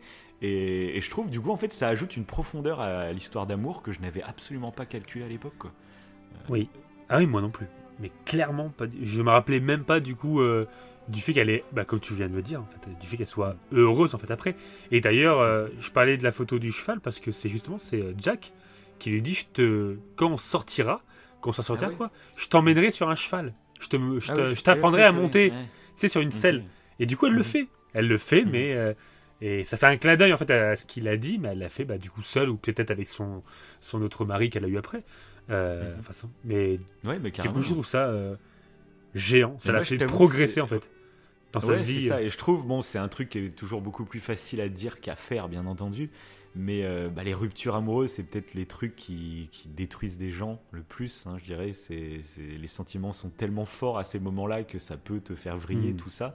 Et c'est vrai que j'aime bien, du coup, les histoires d'amour qui prennent ce parti. On en avait parlé dans La La Land, hein, de toute façon. Oui. Euh, de réussir, en fait, à, même pour faire la paix avec soi-même, euh, que ce soit, bon, après un décès, je pense que c'est encore plus horrible, ou après Oui. une rupture, tout simplement. Des fois, les douleurs sont limite comparables et même des fois différentes. Euh, Quand il y a rupture, c'est peut-être même peut-être plus violent, parce qu'il y a une haine de l'autre qui peut s'installer. Tu vois, il y, a des, Mm. il y a des gens qui se déchirent après une rupture. Et de réussir, en fait, à faire un travail sur soi-même et d'accepter une relation comme une. Comme une un moyen d'a- d'avancer personnellement, une expérience sur laquelle on peut s'en servir. Je trouve ça très intéressant. Et, et voilà. Et c'est vrai que ça m'a étonné en fait de ne pas l'avoir remarqué avant. Et maintenant, ça s'est rajouté dans ma vision du film. Bah, Il y a, tu vois, il y a un truc en plus. Avec ce dernier visionnage là, j'ai j'ai cette cartouche en plus qui me plaît beaucoup, qui casse un peu, comme tu disais, l'image un peu gnangnan qu'on a pu donner ouais. au film. Mais c'est un peu aussi le côté tellement il a eu de succès, tellement il a plu à grand monde. Bah, tu sais, on est toujours un peu des têtes de con. euh, si ça plaît à tout le monde, bah, c'est que c'est nul. tu sais, c'est les remarques à la con, c'est ça du succès. Ouais, mais moi je suis, moi, je suis Je mieux que les autres, donc euh, c'est gnangnan. Non, mais je suis sûr, il y a- on a tous une partie un peu conne comme ça en nous. Et je suis sûr que moi, à une période, j'ai dû le penser, ce genre de truc. Oui, oui. Voilà. Oui. On évolue. Sûr. Oui, c'est sûr. Puis moi, à l'époque, j'aimais pas les films d'amour de base. Donc, euh, Ouais. j'aimais pas les films de comédie romantique ou. Ah, j'avais une aversion totale pour ce genre de film. hein. Ce qui n'est plus Mais le cas là que le film est. f- Mais c'est là que le film est fort, c'est que c'est une comédie romantique finalement. Mais Ouais. euh, avec une ampleur euh, qui, qui, qui va séduire beaucoup plus de monde. Bah, c'est la dra... En plus, oui. Puis comment. En fait, comment dire que c'est gnangnan quand tu vois la- le drame à la fin. C'est que. Ouais, c'est ça aussi. ouais. C'est, oui, c'est un amour professionnel, mais qui ne se finit pas par une rupture pour euh, avancer. Ça finit par un deuil. Par, par plein de décès en plus, parce que je pense que là, le stress post-traumatique après, le, après euh, tout cet événement. Donc, euh, j'ai, trouvé. euh, et même bah, à l'inverse, l'autre, alors je ne sais plus comment il s'appelle, mais quelle, quelle tête à claque celui-là Le mari là. Je sais plus comment il s'appelle. En plus, Ah il là a là. le physique, lui. hein. Pour le coup, Ah il ouais, il joue bien. Il joue bien le connard, j'ai envie de dire. Ah, ah là C'est là. vraiment le genre de personnage. Mais pareil, tu vois, quand on parlait que James Cameron, il prend des, des, des, des, des archétypes de- d'histoires très connus, ce personnage, on l'a vu mille fois. Le, le mari complètement Oui. con, euh, on l'a vu mille fois, ce personnage. Mais ça marche, en fait. Ça, on en parlait aussi dans les mangas qui utilisent souvent des caricatures de personnages qu'on connaît, mais il, t'in- il te les amène dans un univers qui, va te, qui, lui, est original. Et là, c'est un peu le même délire, je trouve, avec, Ah ouais, euh, ça marche, hein. t'as envie de le frapper. avec James Cameron. Et lui, ah oui. T'as envie de le frapper. mais, C'est c'est- clair. Mais tu te dis, euh, et aussi en fait, euh, parce que lui il a survécu en plus, ce gars-là. Oui, elle, aurait, plus. elle aurait peut-être. euh, si Jack, j'allais dire Leonardo encore, putain, j'essaie de pas mélanger à chaque fois les. Oui, Si, si Jack n'aurait pas été là, bah, elle serait restée avec ce gars. Ou peut-être qu'elle plus, aurait vu, il y avait une histoire, euh, il y a une histoire de d'argent en plus avec sa mère. Ouais, elle le faisait par gros, rapport à ça. euh, Ouais, il y avait son un coup de père famille. serait décédé, du coup, bah, en décédant, ils ont découvert plein de dettes. Donc en gros, elles vont être à la rue, elles vont perdre leur train de vie euh, richissime. Euh, Et du coup, en fait, c'est une sorte de mariage un peu arrangé pour sauver les meubles, tu vois. Donc j'ai même pas l'impression que le mari soit au courant. Je sais même pas trop, ça, le Non. passif qu'ils ont tous les deux, comment ils se sont mis la- ensemble et tout, c'est un peu plus flou, mais. T'as l'impression que c'est la, la, la mère qui le mère qui a souhaite aussi. le truc. Ouais, Ouais. Bah, c'est ça, ouais. Et donc oui, elle, elle serait forcément restée, euh, restée là-dedans. Mais du coup, en plus, bah, c'est ça la deuxième chose un peu, moi, qui m'a...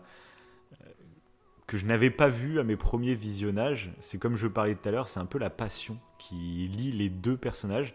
Et je trouve, bah, pour le coup, je, trouve les deux personnages le jouent extrêmement bien. Euh, donc il y a cette sexualité qui va arriver par la suite, mais même dès le début, Mm. dans les regards, lui, on voit qu'il a un coup de foot direct quand il la voit, c'est sur le, le- Oui, le- tout à fait. Le, le balcon là, Tout tu vois qu'il a un coup de foot direct. Et elle, donc c'est elle qui est peut-être limite plus intéressante parce que elle, bah, c'est au moment où elle va se suicider qu'elle découvre. Ouais. Et j'ai adoré la gradation avec lequel son regard change sur lui.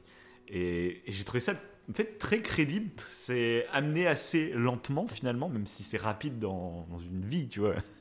Tout se joue en 48 heures comme je disais, mais euh, j'ai trouvé que niveau du jeu d'acteur, niveau de son comportement qui fait un peu hautaine et peut-être un peu trop caricatural, et c'est peut-être pour ça que la VF t'a un peu gêné, c'est qu'elle est très caricaturale au début. Euh, et je trouve la VF en fait passe très bien au fur et à mesure qu'elle se met euh, avec lui en fait, comme si elle Et- redevenait un peu plus naturelle, tu vois. Mais même pas, parce que c'est pas. Ah ouais? Ouais, parce que c'est pas la VF au début. C'est à certains moments d'intonation qu'elle a avec Jack quand ils sont. Ou je sais pas pourquoi. Je... Mais c'est peut-être euh, c'est peut-être resté. Ça peut-être m'a- ça m'a rappelé, euh, je sais pas, euh, une- un a priori que je m'étais fait à l'époque. Et c'est peut-être pour ça que j'ai eu le sentiment. Je Ouais, sais pas. Je sais pas pourquoi. Bah, je sais que moi je me suis fait la remarque un petit peu à certains trucs, mais peut-être pas aussi, ça m'a pas autant gâché le truc que toi, je pense, mais. euh, euh, mais Bah, que après, je me suis fait la remarque, mais surtout au début, ouais. Mm. Ah ok. Ouais, après je me suis fait la réflexion, mais après ça m'a pas. Mais c'est juste la... ça- l'idée m'est venue quoi. je ne sais pas pourquoi. Je me Ouais, non, ah. mais moi aussi. Mais, C'est vrai. euh, mais bon, après, oui, comme tu dis, ouais, euh, je vois tout à fait ce que tu veux dire dans, dans, sa, dans son comportement qui change. Et justement, euh, je trouve ça limite touchant en fait. J'ai adoré. Et encore une fois, j'en reviens à ce moment-là. Je sais pas pourquoi cette scène elle m'a touché, Ouais. je crois. Mais je pense que ouais, je pense que dans le fond, elle m'a vraiment touché. Euh, quand il y a la musique, encore une fois celtique, euh, pareil, elle se lâche. Elle, euh, elle, euh, Mais en plus, Et- il venait juste de faire un repas, tu sais, euh, très Ouais. plan-plan, où, où tous les hommes, en fait, sont en train de faire une sorte de gros concours euh, à Ouais. qui a la plus grosse, quoi. En gros, c'est un peu le délire. Et il décide de partir, et puis il lui laisse un petit mot, tu sais, dans la main pour lui dire, ça. bon, bah, C'est envie classe. de changer, enfin voilà. Et elle se lâche un peu, c'est vrai que. bah, j'aime beaucoup ce moment, ouais. Ouais. Et d'ailleurs, Et, Ouais. et d'ailleurs, elle boit, elle boit comme il faut. hein. Euh, d'ailleurs, je me souvenais plus si c'était à la suite qu'ils allaient euh, euh, aller dans la voiture, tout ça. Et je me dis, bah, j'espère parce qu'en fait, elle est complètement bourrée. En fait, il profite juste d'une femme bourrée. parce que je me suis dit, quand je l'ai vu enquiller les, les, les whisky ou les bières, je sais même pas ce qu'elle boit. Et en fait, non, c'est la nuit d'après qui, qui, qui vont dans la voiture. Voilà. Donc, euh, heureusement, parce que sinon, c'est vrai que ça aurait été un peu bizarre. Ils vivent tout le naufrage, en fait, ils ont 4 grammes, les gars. et donc, ouais, bah moi, en fait, et du coup, en fait, j'y crois totalement, en fait, à cette passion qui fait qu'ils font des choix totalement surréalistes pour quelqu'un que tu as rencontré 24 heures avant. Oui. Mais tu as l'impression que c'est comme si, oui, il y a un coup de foudre totalement fou et qui te fait perdre la raison totale. Et, et en fait, je trouve ça limite beau. En fait, c'est, je trouve c'est bien. Enfin, je, je, je l'ai pas ressenti dans une autre œuvre. En fait, un tel, une telle passion. Je sais pas si t'as d'autres œuvres toi qui pourraient te venir en tête où il y a cet exemple-là. Hmm, Euh, bah, moi, quand je, trouve- quand je pense à La La, La, La La Land, euh, ah, c'est pas pareil. C'est pas la même passion. D'ailleurs, il y a même pas, y a même pas de scène de sexe, tu vois, dans La La Land. ça c'est vrai par contre. pas forcément. Il n'y a pas de scène de sexe, ouais. Mais ouais, je trouve que la passion du début dans La La Land, euh, Ouais, et très enjolivé du coup, ouais. Le mode comédie C'est musicale différent, offre ouais. ce, ce côté Ouais. très imagé, mais euh, oui. la, ça- la forme est différente. Ouais. Quand il danse dans le ciel, etc., ça pourrait représenter des choses. euh, ok, d'accord. Oui, c'est pas. Mais, mais mais après, c'est. Mais tu la ressens pas aussi viscéralement. Je trouve que là, dans Titanic, c'est très. Bah, c'est grâce à l'érotisme en fait. L'érotisme qui est ça. représenté. Mais ça joue Et ça- tellement, oui. Ça joue tu tellement. comprends l'attirance qu'il y a. Et encore une fois, c'est un truc aussi que je dis assez souvent. Tu sais, souvent on parle euh, que les acteurs, ouais, mais ce serait mieux de mettre des gens un peu plus normaux parce que c'est des mauvais exemples à montrer à la jeunesse que euh, les gens, ils sont pas tous aussi parfaits que Leonardo DiCaprio et Kate Winslet, tu vois. C'est pas Mm. vrai. Mais sauf qu'en faisant des films comme ça, bah, il y a des gens qui ont des complexes après parce qu'ils se sentent moins beaux que telle ou telle personne. Et le problème, c'est que je suis totalement d'accord. Mais le problème, je trouve que, encore une fois, narrativement, ça te rajoute quelque chose si euh, t'es amoureuse de DiCaprio ou si t'es amoureux de Kate Winslet ou vice versa. Moi, je t'avoue que Kate Winslet me plaît dans ce film. Et Mm. du coup, ça apporte quelque chose parce que je rentre un peu dans ce que peut ressentir DiCaprio, tu vois. Mm. Et du coup, ça m'aide à l'immersion. Que si, c'est horrible, mais si elle me plaisait pas physiquement, Kate Winslet, peut-être que je rentrerais pas de la même façon dans le film. Je sais pas si toi, ce que t'en penses là-dessus, mais je me suis fait la réflexion devant le film. Après, moi, je tombe amoureux de beaucoup d'actrices, hein, donc euh, c'est pour ça peut-être que j'aime le cinéma. Mais c'était Euh, pareil dans La La Land, tu vois, La La Land, Emma Stone, euh, toutes ces mimiques, tout ça, euh, elle me plaît, quoi. Et du coup, ça fait que je rentre un peu dans le délire, que si t'es complètement insensible au charme, de... surtout dans les histoires d'amour, hein, forcément, euh, si t'es insensible au charme, bah, peut-être que tu loupes quelque chose dans le film. Oui, parce qu'au début, je pensais que tu parlais de leur personnalité, leur, leur valeur. Mais ouais, tu parlais plutôt du physique en fait qu'ils ont tous les deux. En- Leur, ça, bah, physique, mais aussi leur façon de parler, leur gestuelle, leur... enfin, Ouais, c'est un après, tout, ça- tu vois, c'est un tout, quoi. Ouais, ouais, parce que du coup, j'allais te dire que ça peut être aussi un exemple. En fait, c'est ils sont peut-être un peu trop euh, angéliques, mais Mm. euh, ça peut servir d'exemple. Je trouve que genre euh, Jack, je le trouve dans sa façon d'être, il est exemplaire. Dans la- le fait qu'il aide les gens et tout, et on devrait peut-être plus- le plus comme le prendre comme un exemple. Même la façon qu'il a de traiter les femmes. Oui, non, mais je parlais, oui, pour le coup, euh, ce qui est pas Mais- un exemple, c'est les physiques parfaits. Voilà. Parce que je parlais, parce que, eh, Mais après, les physiques- mec, euh, Ouais, après, il est pas. oh, bah, à mon avis, il y, en a beaucoup qui sont tombés amoureuses de lui, quoi. oui, oui, oui, oui, oui. Mais c'est pas euh, justement, il a pas. Je trouve pas qu'il a. C'est pas exagéré en fait le physique qu'il a, parce qu'il est pas. C'est pas un mec euh, ultra musclé euh, comme tu peux Oui, voir au maintenant, tu vois. tout ça, ouais. Il est pas, il est mince. Il est. Après, c'est un, c'est un. Ouais, mais il un a beau pas un gosse. physique banal, quoi. Il a pas un physique Après, banal, oui. quoi, Après, Ça ouais, joue. Et du coup, c'est pour ça que. Non, mais moi, c'est que je sais même pas où me placer dans le débat parce que je comprends totalement le rôle. genre, on en parle assez souvent. Je comprends totalement le rôle que doivent avoir les films de cinéma. Et c'est vrai qu'en montrant que des gens quasi parfaits, eh ben, ça crée des complexes, ça crée une vision de la réalité erronée, même au niveau des relations amoureuses qu'on peut avoir. Parce que ça, j'y ai pensé aussi en regardant ce film. C'est un peu le cliché euh, total de, de l'envie d'aventure. Tu sais, DiCaprio, c'est vraiment la, la vie bohème, la vie euh, euh, avec Ouais, mille et une surprises, la Carpe vie, ouais, c'est ça. Euh, et ça a influencé combien d'ados à l'époque? Combien même de gens de notre génération on est influencés par cette vision de l'amour Et peut-être du coup euh, sortir des carcans qui étaient un peu plus traditionnels à l'époque, euh, où on avait des vies beaucoup plus rangées, où on n'imaginait pas tout ça. Euh, ce film, à mon avis, a dû jouer sa place. hein, et ça, parce que comme on le dit souvent, hein, le cinéma a une place très importante Mm. sociétalement. Et Mais après, ouais, de toute façon, c'est clair que coûte que coûte, ça influence. Ça, ça, ça, il y a aucun doute là-dessus. Après, est-ce que du coup, est-ce que c'est négatif ou non? Ben, Bah, je comme pense dis, que c'est pour le physique, euh, je trouve Pour que ça physique, peut être ouais. négatif pour les complexes que ça donne à plein de gens. Peut-être même les idéaux que certains recherchent et du coup ne trouveront jamais euh, pour, pour tomber amoureux de quelqu'un, etc. Peut-être tu vas rechercher euh, un archétype de personnes qui n'existent même pas à part au cinéma parce qu'en plus elles sont maquillées, tout ça, c'est même pas des vrais gens que tu vois derrière la caméra, tu vois. Mais tu, tu te fixes cet objectif, tu vois, et Ouais, du coup, ouais, ça peut te faire passer à côté de plein de choses, tu vois. Euh, donc ça peut être très négatif, mais en même temps, c'est là où je contrebalance, c'est qu'en même temps, moi, je sais que ça me sert à, à ressentir des choses. Donc, euh, c'est complexe, hein, ces sujets. bah, mais- je pense que, ouais, je pense qu'en plus, ils doivent jouer là-dessus, les, les réalisateurs. Ils prennent des bah, personnes, sûr, justement, qui sûr. représentent tous les codes sociaux, euh, tous les codes, euh, ouais, euh, ce qui représente un peu ouais. ce, que- ce qui nous plaît. euh. Mais même, on parle de ça dans les films, mais euh, c'est pareil pour Ah les oui, c'est partout chanteurs, pareil. Pour les, Ah oui. Même pour les youtubeurs, pour les twitchers, pour, pour les podcasteurs, tu vois. Nous, on est, on est des gens parfaits, tu vois, en Et podcast. c'est ça le truc. Donc, comment on n'est pas objectif de ça c'est ça, c'est ça. On traîne qu'avec des gens parfaits d'ailleurs en plus. hein. Euh, C'est, oui. c'est vraiment, on est un club. non mais voilà, c'est pour dire, c'est même on est inconsciemment. euh, tu peux avoir deux youtubeurs qui font exactement du contenu de même qualité. S'il y en a un euh, qui est un peu plus beau physiquement, un peu tout ça, bah inconsciemment, après, c'est lui qui aura oui. plus de succès. Mais en fait, bah, tout ça, oui, mais en fait, c'est bête, hein, mais c'est un biais, encore une fois. C'est l'effet de Ah, Halo. C'est Mhm. qu'une personne qu'on trouve belle, qu'on trouve attirante, Oui. et ben on lui qualifiera euh, plus aisément euh, de, de, bah, de, de qualité, genre qu'il est intelligent, qu'il est machin. Qualité humaine. Oui, bien sûr. ouais. De qualité, voilà. Alors que ça se voit en justice d'ailleurs. hein. Quelqu'un qui Ouais. semble plus Ah bah. euh, moche, on va dire entre guillemets. euh, je sais pas s'il a une balafre, etc. tueur, donc euh, oui, c'est Voilà, ouais, donc, c'est euh, le démon. C'est le démon. Ouais, voilà. Ouais, c'est ça. On va plus facilement euh, lui infliger une Alors qu'un un tueur en série méga beau gosse, bah là, bizarrement. euh, oh, Comme, euh, oh, oui, c'est ça. des- oh. Comme, Genre, euh, comment il s'appelait le mec qui a été joué par. Comme Lucas Ah, Magnotta. non.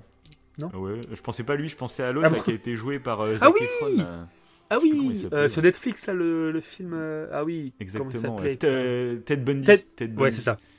Et lui, mais c'est hallucinant quand tu regardes son histoire. Une fois qu'il a été arrêté, alors que le mec il a violé je sais pas combien de femmes, bah pourtant Ah oui, il a- il y avait des de groupies. Il y avait, Ouais. ouais, c'est c'est hallucinant. Enfin, c'est parce qu'il est beau gosse et du coup ça. Bref. Ah oui, c'est un- on, pourquoi- on parle de tueur en série quand même. Oui, pas mal de tueurs oui. série dans On parle beaucoup de tueurs en série ce soir. Il y en a pas un dans Titanic, je crois. non, il me semble pas. Il me semble pas. Bah si, l'autre, l'autre c'est un taré en fait, le, Oui, le psychopathe. Le type pète un clou. Je me rappelais même plus qu'il sortait un gun. Ah oui. Mais c'est un grand malade. hein. Et d'ailleurs, j'adore tout ce passage avec le ba- l'eau qui monte. Enfin, c'est dingue qu'ils aient réussi à nous faire euh, vivre le truc de l'intérieur. C'est ça que je trouve très fort dans ce film, c'est que tu vis vraiment un drame historique et tu c'est totalement lisible. Tu suis leur histoire, mais en même temps, tu suis ce qui est en train de se passer avec le bateau. Je pense que dès que tu as vu Titanic, bah, globalement, en fait, tu sais ce qui s'est passé. Pas dans les détails, tout ça, mais globalement, tu sais. Tu comprends. Ouais, tu te mets un peu à tu la place comprends des même autres. comment il a coulé. Parce qu'il te, il te l'explique, en plus, c'est très malin. C'est qu'il te l'explique ça en parlant à Rose et il explique comment le bateau a coulé. Bon, très Oui. malin, je ne sais pas, parce que ça fait un peu con. D'où il lui explique ça avant qu'il raconte son histoire. Alors regardez, la maquette 3D, il y a le bateau qui. Pourquoi il lui raconte, je ne sais pas. Mais euh, du coup, ça sert vachement parce que tu, tu sais ce qu'il y a. Parce que d'ailleurs, c'est un autre truc narrativement. On dit que, James Cameron, il fait des trucs assez classiques en termes de- d'histoire. Mais en plus, ce qui est assez fort dans ce film, c'est que de base, on savait que le Titanic allait couler. Là, même au premier visionnage, tu le sais. Même à l'époque, tout le monde le savait. C'est que le Titanic va couler.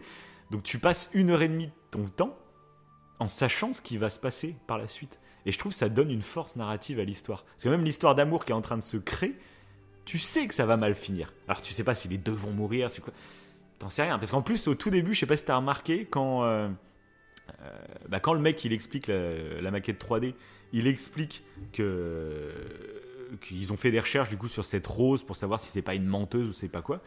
Euh, il dit euh, que pendant quelques années après le naufrage, elle s'est appelée Rose Dawson. Et ensuite, elle s'est remariée et elle, a- elle s'appelait Rose, je sais plus comment. Je sais pas si t'as fait gaffe à ça. D'accord. Ah non, j'ai pas. non, t'as pas non, fait gaffe Non. bah du coup c'est un petit truc parce qu'après quand t'apprends que Jack Dawson, bah il s'appelle euh, donc Dawson, si t'as fait gaffe à ce détail, tu dis Ah ah, oui. peut-être c'est ils ont dû survivre tous les deux et du coup ils sont mariés. C'est vrai. et il a dû mourir après, bah, comme elle est vieille, tu sais, euh, voilà. Euh, c'est un petit détail. Alors je sais même pas si tu le remarquais du coup. Toi tu l'as même pas remarqué alors que tu Non. tu l'avais déjà vu. Donc je pense que tu le remarques pas forcément au premier premier visionnage. Là moi j'y ai fait gaffe et du coup en fait euh, bah, en fait non tu vois que c'est une fois qu'elle elle veut quitter son identité pour euh, plus avoir affaire à C'est ça, oui, voilà. son faux mari et du coup elle, apprend elle le nom de Dawson. voilà. Hmm. Mais du coup, j'ai trouvé ça très malin pour brouiller un peu les pistes. Mais globalement, voilà, c'est une histoire où tu sais que ça va finir en drame. Et pourtant, t'es à fond dedans tout le temps. Grave, mais même, des fois, des moments, t'es tellement dedans que t'en oublies presque que ça va se terminer comme ça. Quoi. Il a des moments, Ouais, je trouve vrai, que t'es- t'es happé par leur passion et ah, je trouve ça. ça, Et beau. même, à euh, chaque fois, et même à chaque fois que tu le re-regardes, ce film, tu te dis, mais non, ils, Ouais, il y là, ils a, vont pas taper l'iceberg, là, ils vont. il y, a un- il y, a un- il y a un déni en fait de notre part quand tu regardes le film. Comme euh, Mm. Un peu comme sur le Titanic justement où les gens ne paniquent pas du tout. hein, euh, Il y a tout un moment où il y a du Ouais, déni de la part de tout le monde. Alors, ça, attends, on y vient juste après, mais juste, je voulais faire le comparo de ce. euh, de, même quand Ouais. tu revois le film une énième, une énième fois, à chaque fois, t'as ce truc de dire, allez, cette fois-ci, ils vont continuer leur amour, tu sais, ils vont pas, euh, voilà. Et c'est un peu le même sentiment, moi, que j'ai quand je regarde Star Wars 3, où Anakin, tu sais qu'il va devenir Dark Vador, mais t'y crois, tu fais, à chaque fois que je regarde la, la, de Star Wars, bah, j'ai ce sentiment de. Il va pas basculer cette fois-ci, tu vois, il y a un délire comme ça, et c'est ce qui fait mal à chaque fois, parce que ça finit par arriver, parce que bah oui, il y a qu'un film hein, de toute façon. Mais... donc voilà, moi c'est vrai que c'est un sentiment que j'aime beaucoup aussi. Mais donc ouais, passons maintenant au naufrage. Et là aussi, c'est peut-être le troisième truc que je retiendrai de ce dernier visionnage. C'est finalement, c'est limite euh, une étude sociale. Euh, On te présente tellement de cas de comportement humain dans ce genre de cas de figure qui sont tellement véridiques en fait. Oui. Euh, que Oui. ce soit ceux qui pètent un câble, mais ceux qui, qui se font preuve de, de- d'une humanité dingue, euh, les violonistes qui continuent à jouer. Enfin, il y a- je trouve qu'il y a plein d'exemples euh, que je trouve très forts. Ouais, ouais, ouais. C'est... Et en fait, limite, je trouve que ça pourrait s'apparenter un peu avec ce qui s'est passé par rapport au Covid. Mais qu'il fallait au Covid. Le, non, mais c'est vrai, ouais. le, le- le- tu, peux, tu peux en faire une analogie sur justement le fait qu'à un moment donné, on, il y avait plus un mouvement de pan- il y avait un mouvement de déni où personne ne faisait rien, et après il y a eu un mouvement de panique, comme si en fait euh, euh, le groupe, en- quand on est tous en groupe, il n'y a pas de demi-mesure. On n'arrive pas à se dire bon allez là faut qu'on se mette les gilets. Bon là pour reprendre l'exemple Titanic, Ouais. il faut qu'on sorte et tout. Non, c'est soit te- tu comprends pas assez que c'est grave et du coup tu ne fais rien et il y en a qu'un seul qui est ultra inquiet, c'est celui qui sait qui annonce que bah, le Titanic va s'effondrer. Lui il a expliqué. Oui, mais euh, même, euh, ils l'annoncent pas directement, l'équipage. Parce que Non. justement, ils savent que ça va créer un mouvement de panique. Tout à fait, et tout à qu'en fait, les gens vont être incontrôlables. Eh Ils ben, savent à l'avance. Et voilà, et c'est toute la complexité en fait. Et c'est et c'est pour ça que c'est ça représente la complexité du je trouve de ça quand il y a un drame, comment on fait quoi? Tu peux pas trop le dire, sinon ça crée une panique et la panique on va la voir. Et en plus bah il y avait le truc aussi qu'il y avait pas assez de bateaux hein. Euh, truc horrible. En plus, ouais, ça c'est clair. Euh, en plus, de ce que j'ai compris, c'était les, les aristocrates, on va les appeler comme ça, mais qui, euh, qui voulaient pas mettre les bateaux parce que c'était pas beau de les avoir sur le côté, euh, je sais pas quoi. Ça. Il y avait une histoire d'esthétisme, putain. Donc, donc ça, bon, voilà. Donc forcément, les gens vont paniquer, quoi. Il n'y a pas assez de bateaux. Donc je trouve que c'est super intéressant. Tu peux en faire une analogie à plein d'autres événements. euh, euh, Puis même, tu t'interroges toi-même.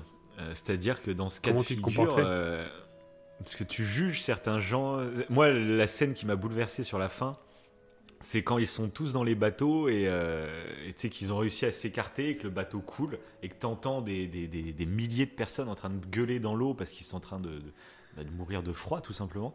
hmm. Et que, tu sais, il y en a une qui dit Allez, on y va, on peut, on peut accueillir des gens et tout. Puis le mec, euh, celui qui, qui tient la rame, quoi, en gros, il lui dit de se taire. Il lui dit Mais non, mais si on arrive, là, ils sont trop nombreux, bah, ils vont nous faire chavirer. Parce qu'ils sont en train de mourir dans l'eau, donc forcément, ils vont pas réfléchir, ils vont voir un bateau, ils vont s'agripper au bateau, ils vont. Enfin, ils sont je sais pas combien de milliers. Et c'est vrai que c'est horrible. Ouais, Mais il a raison, laisser. je pense. Oui, il a Je raison. pense qu'il a aussi, raison. ouais. Parce que tout le monde serait mort s'ils y seraient retournés. Euh, alors c'est horrible comme choix, et heureusement qu'il y a un autre bateau qui décide d'y aller, mais euh, je sais pas combien de temps après. où il sauve, Oui. je crois qu'il sauve que 8 personnes euh, sur les milliers qui étaient en train de, de- de flotter dans l'eau. Ils ont sauf que 8, je crois, dont, euh, donc, dont Rose. Mm. Et, euh, et du coup, bah, ce moment-là, justement, ce comportement humain, euh, je le comprends totalement. Moi, et ce moment-là, vraiment, m'a perturbé, quoi, parce que je me suis dit, putain, je ferais quoi, moi? Ouais, parce que Quand ça, t'as pa- vraiment ta ça- vie en jeu, euh, ça paraît immoral en fait, son... mais en fait non. Parce on sait pas. Non. C'est ouais, on sait pas. Mais il a raison dans son raisonnement et l'autre elle a raison aussi dans, dans le fait Bien bah, sûr, on fait bien quoi on, a- on, on l'a- on les entend en train de mourir là. Ils sont à une centaine de mètres, on les entend en train de gueuler et nous on est là dans notre bateau et puis on se bouche les oreilles pour pas les entendre mourir. Comment on va vivre derrière aussi en ayant fait ça enfin, En plus je sais de, pas. ouais, en plus de leur petit bateau là, il y a- déjà ils voient tout le ti- Titanic se fendre en deux, tu vois les gens crier, etc. Et après, tu les vois après de nouveau crier. Ouais, c'est horrible. Hein.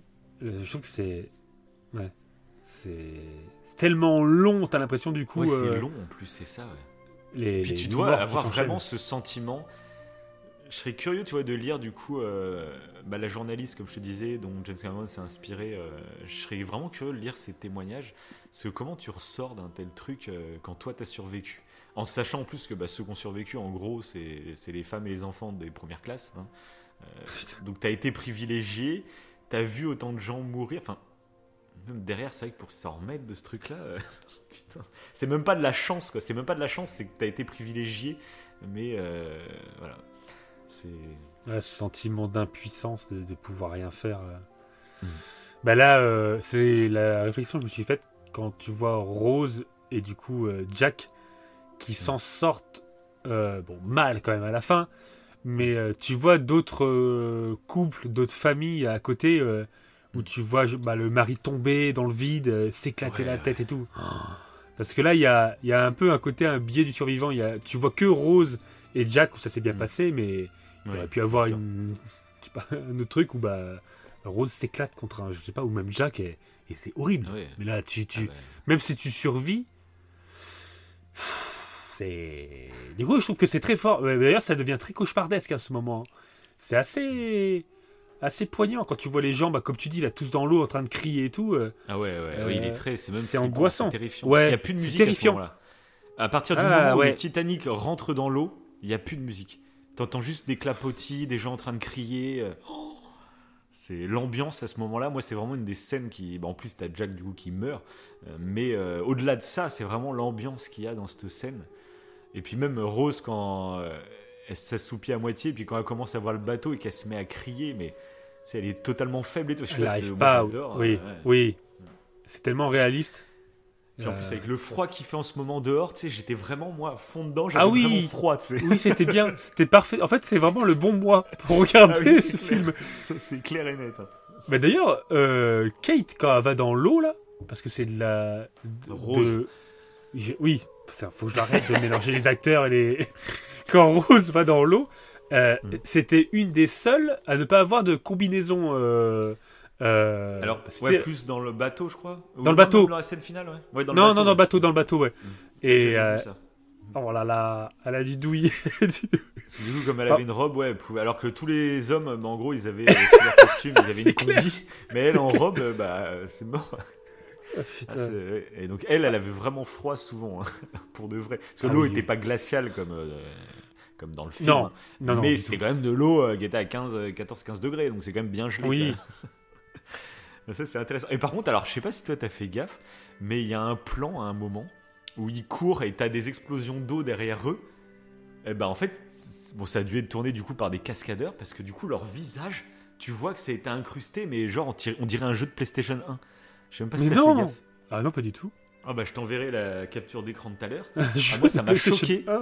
Ça m'a choqué. Ah ouais, mais t'as vraiment Leonardo DiCaprio, mais tu sais, en mode euh, cubique. Et en plus, il court au ralenti. C'est- hein. c'est Il court au ralenti. Donc... Ah ouais, Ah, moi, ok. ça m'a choqué, cette, Ça ce m'a truc. choqué. On Ok, disait ouais, que que, que le film n'avait pas vieilli. Bah, punaise. euh, Ah, Tu gardes juste cette image. Viens, on mettra cette image en sur Instagram. Tu sais, en... Ah oui Là, Ça sera la vignette de l'émission.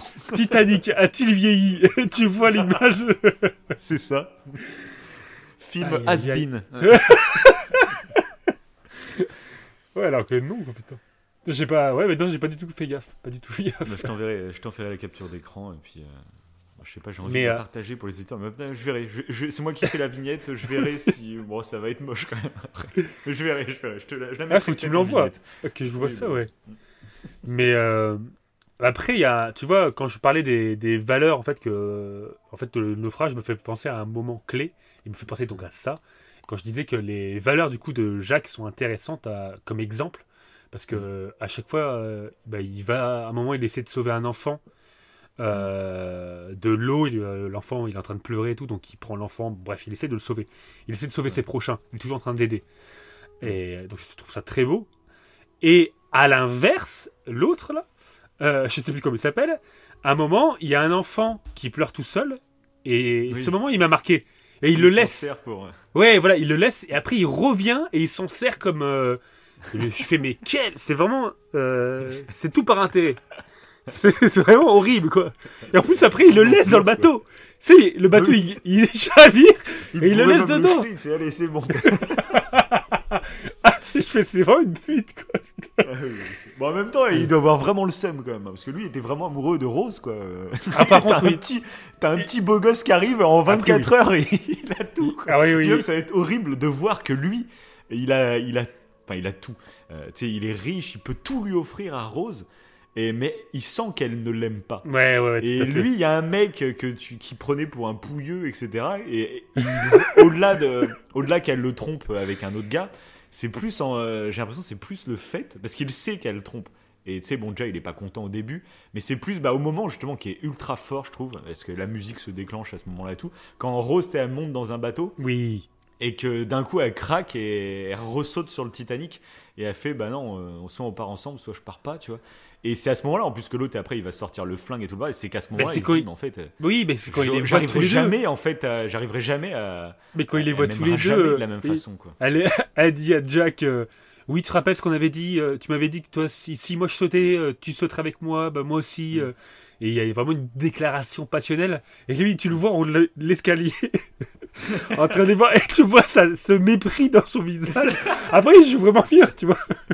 Et il est là, la haine, la haine qui monte. Mec il est en plein naufrage quoi, en plus il- sa meuf elle se barre avec un autre, le mec c'est sale journée quoi, sale journée pour le gars. c'est clair. Ah oui, c'est vraiment sa pire vie. quoi. C'est clair.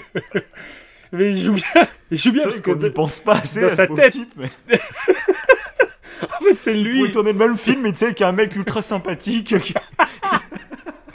c'est DiCaprio, le gros connard. C'est, un gros beau parleur et tout, DiCaprio. C'est vrai, qu'il joue bien. Je me rappelle la gueule qu'il fait dans cette scène, mais, mais tu comprends quand même. Tu comprends son, son état d'esprit. ouais. Non, Ah, il est tellement caricatural que dans le coup, euh, dans le film, tu y penses même pas. Tu dis juste, ouais, c'est un gros con. c'est tout. Ouais, ouais, oui. Oui, c'est sûr. ah bah jusqu'au bout. Jusqu'au bout. Ah, c'est ça. C'est ça, c'est ça. c'est pour ça que t'espères qu'il va ouais. mourir. hein. Mais non, non, non. Il reste en vie. hein. Il reste en vie.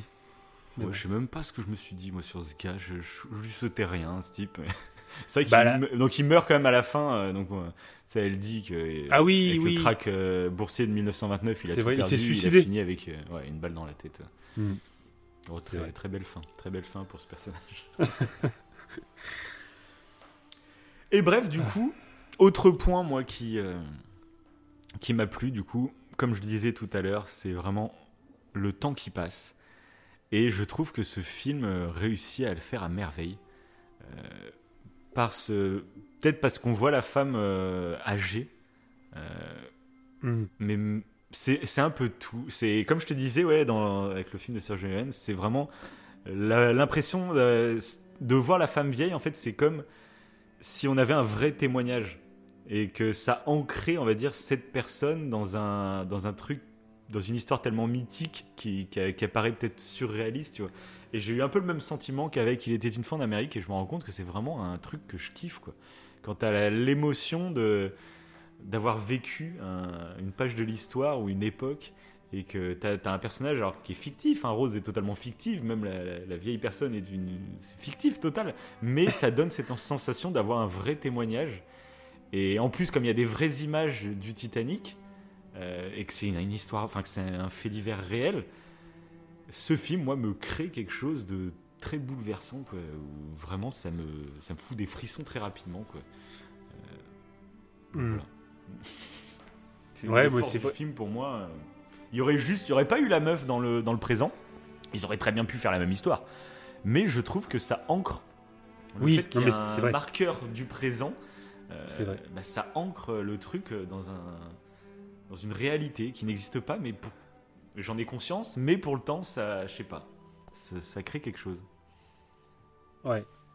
Ouais, parce qu'en plus, euh, ça a permis de, bah, de la voir du coup âgée au départ. Ça a permis du coup de tourner cette scène cohérente où on voit l'épave du Titanic, et donc tu sais que c'est la vraie épave et tout. Donc déjà, rien que ça, ça t'ancre au niveau euh, juste des images, ça t'ancre dans le réel, dans ce Mhm. qui s'est réellement passé. Et sans ça, en fait, il aurait pas pu. Sinon, ça aurait pas été cohérent. Je sais pas comment il aurait pu le tourner euh, sans Ouais. ce, ce contexte-là narratif. Et euh, de le revoir à la, de la revoir à la fin. Mm. euh, il y a- et puis a ce côté, encore une fois, ça, au-delà en fait du côté réaliste, il y a aussi le côté euh, où ça montre euh, qu'elle est, qu'elle a vécu quelque chose de super avec Jack, Mm. et mais comme on disait tout à l'heure, qu'elle est quand même heureuse. Et je trouve que c'est, euh, ça a permis de faire une histoire d'amour extrêmement forte. Donc Mhm. euh, je, je, je kiffe. C'est pour ça que oui, c'est la rare. scène, justement, la scène la plus mélancolique, enfin la plus nostalgique, c'est la scène finale du film où, comme je te disais, elle s'endort et on voit toutes ces photos, tout ça. Et après, c'est comme si euh, tu rentres dans son sommeil avec elle et tu Ah la oui vois. euh, Tout à fait, tu- en fait, tu vois des images du Titanic en, en ruine et puis d'un coup tout se Oui. recrée comme dans le neuf. Et tu la vois bah, avec la caméra, tu rentres à l'intérieur du truc et tu vois DiCaprio en, en haut en train de l'attendre. Alors qu'en plus, ce que j'ai trouvé très cool, c'est que c'est pas des souvenirs parce que DiCaprio là, il est habillé, on va dire, dans sa tenue de pauvre. Alors que à ce moment-là, dans la vraie histoire, c'était à la sortie du repas. euh, avant qu'il l'amène à ses Mm. soirées de pauvres. Euh, Ouais. Mais du coup, il a sa tenue, dans la réalité, il a sa tenue, c'est bien habillé et tout. Et là, j'ai trouvé ça très beau, en fait, de... Tu rentres dans ses pensées à elle, et donc elle le voit avec ses habits de pauvre, alors que c'était une scène euh, où il n'était pas habillé comme ça. Puis ils arrivent, ils commencent à danser, puis tout le monde se met à les applaudir. C'est vraiment un rêve, tu vois, c'est vraiment... euh, Mm, bah, t'as tous les- oui. T'as tous les morts, tous les no- tous les. En euh, plus, c'est ça. ouais. Et tu bah ouais, c'est ça. C'est que t'as le côté, euh, tu sais que tout est au fond de l'eau, que la plupart sont morts, et pourtant, bah là, tout est doré, tout est beau. Enfin, je sais pas. cette dernière scène, moi aussi, m'a beaucoup, euh, m'a beaucoup touché pour ça, ce côté. Mais c'est même pas de la tristesse. Mais j'adore cette émotion. C'est, ouais, je dirais que c'est de la mélancolie, de la nostalgie. Je sais pas trop. Je sais comment pas. situer. Bah ouais, je sais pas trop parce qu'à ce moment-là, j'ai eu la sensation que c'est comme si euh, elle avait réellement fait son deuil en fait avec Jack. Genre ça, ça l'a pas empêché de vivre et tout, mais Mm. euh, Bah, tu te rends compte que le dernier, la dernière chose qu'elle voulait faire, c'était euh, bah là, rendre un dis- hommage à Jack, retourner sur les lieux de Ouais. tout ça pour lui rendre un dernier hommage et elle lâche le, donc le Ah. diamant. Euh, c'est un peu le symbole de sa relation avec lui, tu vois. Mm. Et elle le lâche pour lui, comme si elle lui rendait, etc. Donc peut-être oui, c'est ça. hein, c'est un peu comme si elle avait conclu l'histoire. C'est ça, ouais. Ça la ouais, soulage. plus, ouais. Ça la soulage peut-être. euh, ce petit poids euh, malgré de tout. euh, tourner, de boucler la Ouais. boucle, quoi. Mm. C'est ça, ouais, ouais. Mm. Non, mais c'est vrai en plus. C'est vrai. C'est peut-être cette sensation. Et un autre truc aussi, oui, que je viens de penser là-dessus en parlant de ça, que j'ai trouvé très très intéressant et que je trouve assez. Comment dire Assez. Ouais, pas intrigant, mais c'est le fait qu'en fait, euh, bah, tu vois, cette histoire, euh, bah, en plus, elle est connue maintenant dans le monde entier, Jack et Rose, c'est culte, tout ça. Et euh, bah, Rose vieille, quand elle raconte, et ben elle raconte pour la première fois à sa petite fille aussi. Elle, elle dit qu'elle n'en a pas parlé à son mari, elle n'a pas dû en Oui. parler à ses enfants non plus. Et du coup, en fait, bah, c'est tellement éphémère en plus.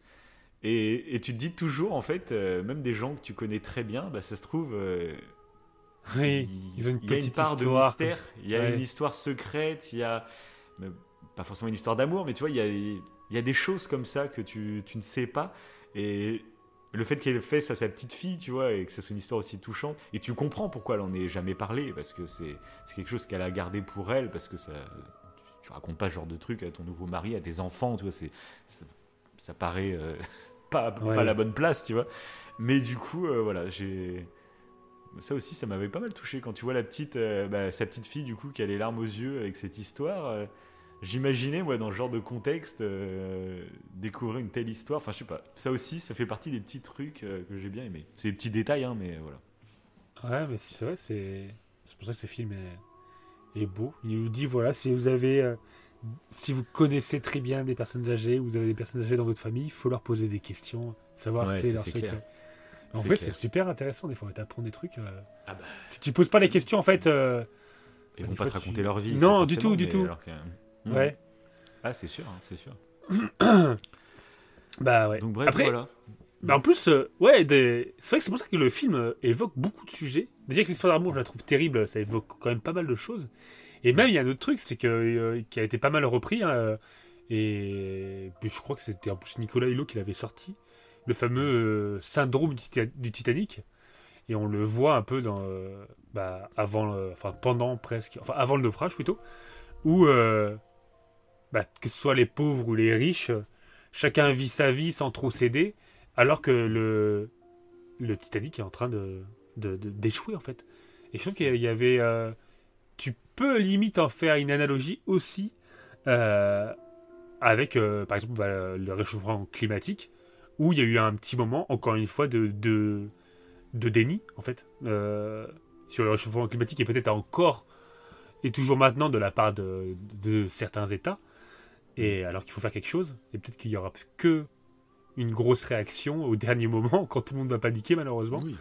Mais je pense que- que... le Covid nous l'a montré, que de toute façon, tant Voilà, qu'on n'est pas impacté personnellement, euh, malheureusement, il n'y a rien qui bouge. hein, donc, euh, Mais c'est ça, exactement, exactement. Mais ça, c'est pareil. Après, euh, l'être humain est fait comme ça. oui, c'est ça. Mais ça, c'est pareil. Il est très fort de- qu'en fait qu'il est. bah, après, il a. Je pense que c'est ce qui s'est passé réellement sur le Titanic, mais c'est quelque chose d'intéressant à apprendre. Parce qu'on peut-être on peut des fois de certains drames, euh, le fait de le, Ah bah, sûr. par rapport à ce qu'on disait tout à, tout à l'heure sur les films, le fait de là de d'en faire un documentaire ou d'en faire un film tel que l'a fait James Cameron, euh, ça peut peut-être te permettre d'éviter de reproduire ce drame, peut-être en, en voyant Ah bah, comment ça s'est C'est passé. pour ça que le rôle du cinéma est euh, très important. Et, et Je voilà. pense Et que je ouais. trouve vraiment que ce film coche quasiment toutes les cases. Alors c'est pas, c'est un film que j'adore vraiment beaucoup, mais c'est pas mon film préféré. Mais je trouve que globalement, euh, Bah, tu comprends pourquoi il a été aussi. euh, pourquoi il est culte, j'ai envie de succès, dire. ok, mais Ouais. même, ouais, globalement, je trouve qu'il peut toucher n'importe qui. Il est ultra universel. Il se tient en un film. C'est pas, c'est pas une suite d'une suite d'une suite où euh, forcément ça, ça l'arrange dans, dans, un- dans une niche, on va dire. Hmm. C'est universel, c'est une histoire d'amour. hein, on- ça aussi, pareil, c'est, ça touche n'importe qui sur la terre, les histoires d'amour. Donc c'est le truc le plus, euh, voilà. Donc voilà. Est-ce que tu as Ouais. d'autres choses à rajouter sur ce film? Bah, je pense que maintenant, on va parler de Titanic 2. Qu'est-ce que t'en penses? Ah, ah bah vas-y. Raconte-nous, je- parce que je- tu as regardé un petit peu ce que c'était, parce qu'en fait, moi, je sais presque pas ce que c'est. hein. Ah ouais? Bah, en fait, j'ai. Ouais, On a parlé vite fait, mais... Ouais, j'ai vu à ma grande surprise qu'il existait réellement un Titanic 2. C'est, vraiment la. Ah, c'est la suite. C'est la suite de Titanic. bon, c'est pas par James Cameron. hein. Et, euh, et ça, quand j'ai vu la note, je crois qu'on est sur, euh, sur du 0,7 sur 5 ou un truc comme ça. J'ai jamais vu une note comme ça. Apparemment, c'est une bouse monumentale, hein, le, le film. Et Du sais pas de quoi ça parle Eh Ben, en gros, c'est euh, un, c'est le dix ans plus tard, je crois. Euh, c'est un couple qui prend le Titanic. Je pense qu'ils tombent amoureux, mais euh, et Dix le- ans plus tard. je crois. Comment ça, comment ça, dix ans plus tard, ils prennent le Titanic? Ben, il y a un nouveau Titanic. euh, Ah, dix ans après le premier naufrage du Titanic. En gros, je crois que c'est ça. Et il va Et encore y que- avoir un autre naufrage. C'est ça, c'est ça. Ah. La lourdeur, quoi. Ah, Faites c'est une autre histoire sur le même bateau, au pire, mais enfin, encore, quoi. Maintenant, c'est fini. en fait. Comme je Bah. t'ai dit tout à l'heure, c'est James Cameron, il a fait. euh, Il a... Enfin, c'est un Bah oui. sans faute. Sur un film, un accident euh, sur un bateau, je pense que tu peux plus rien faire derrière. Il a tout fait. Il est- Tu feras jamais mais mieux, en surtout fait. là, oui. Oui, je vois pas ce que tu peux faire de mieux dans ce film, en fait. En plus, en se rapprochant plus près de la réalité, euh, euh, bon, c'est compliqué. Le mec, il a réussi à se rapprocher au plus près de la réalité et créer une histoire d'amour qui est euh, ultra intéressante. Bah, allez, faites mieux. Bon courage. Avec des effets spéciaux de malade aussi. Parce que je trouve que c'est En incroyable. plus, pour l'époque, et je trouve, comme on disait. Oui, en plus. Mais du coup, donc pour conclure cette émission, j'aimerais qu'on conclue On l'avait fait bah, l'année dernière, et d'ailleurs, c'est ce que je me suis dit, qu'est-ce que ça passe vite le temps? Ça fait déjà un an qu'on a fait l'émission sur Spider-Man. J'ai l'impression que c'était il y a 3-4 mois, quoi. Ah, mais oui, mais. Ça fait un an. Quand je me suis. J'ai dit, bah oui, c'était au mois de décembre, bah oui, c'est ça. ça fait déjà un an. Je sais pas, me- choqué. J'arrive même pas à réaliser. L'année est passée à une vitesse, mais complètement dingue. Et euh, du coup, bah, ce qu'on a fait, on aime bien faire le, un mois spécial parce que comme ça, on vous donne un peu nos attentes avant de voir le film, quoi. Donc, qu'est-ce que tu attendrais en quelques mots euh, pour Avatar 2 Qu'est-ce qui te plairait de voir et qu'est-ce que tu souhaites ne pas voir aussi? Et voilà, vas-y. Hum. Bah, pour le coup, il me semble que quand on avait fait l'émission Avatar, on en avait peut-être déjà parlé. Je crois Sûrement, que sûrement. C'est pour ça que je te dis de le faire euh, en quelques mots. hein, là, on va Ouais, mais je crois que- j'aurais la même. Allez euh, écouter notre, ouais, allez écouter oui. notre émission sur Avatar. Là, on faisait carrément des théories et tout le truc. hein. Mais là, qu'est-ce que t'aimerais et que tu n'aimerais pas voir? Pas des théories, mais voilà. bah, c'est extrêmement compliqué. Parce que dans le sens Bah, je où. commence euh, si tu veux. où- ouais, bah en fait, j'allais te dire, et je Ouais, crois que c'est ce que j'avais dit dans le, dans le podcast aussi, c'est que j'en attends. euh, En fait, je, lui- je lui fais confiance Mhm. et euh, je me laisse porter. J'ai pas d'attente particulière ou. Où j'ai pas De- j'ai pas de Parce que d'ailleurs, dans Avatar, il y a une scène de sexe entre Navy, enfin avec le, avec le cordon. Donc il- Ouais, tout à fait. Je viens d'y penser. aucun rapport, mais je viens de penser vrai. à ça. qu'il l'a quand même mis. hein. ah il l'a Il mis oui même Même si ça se sent moins la passion dans Avatar, quand même, ça se sent. euh, ça, ça ça se sent moins.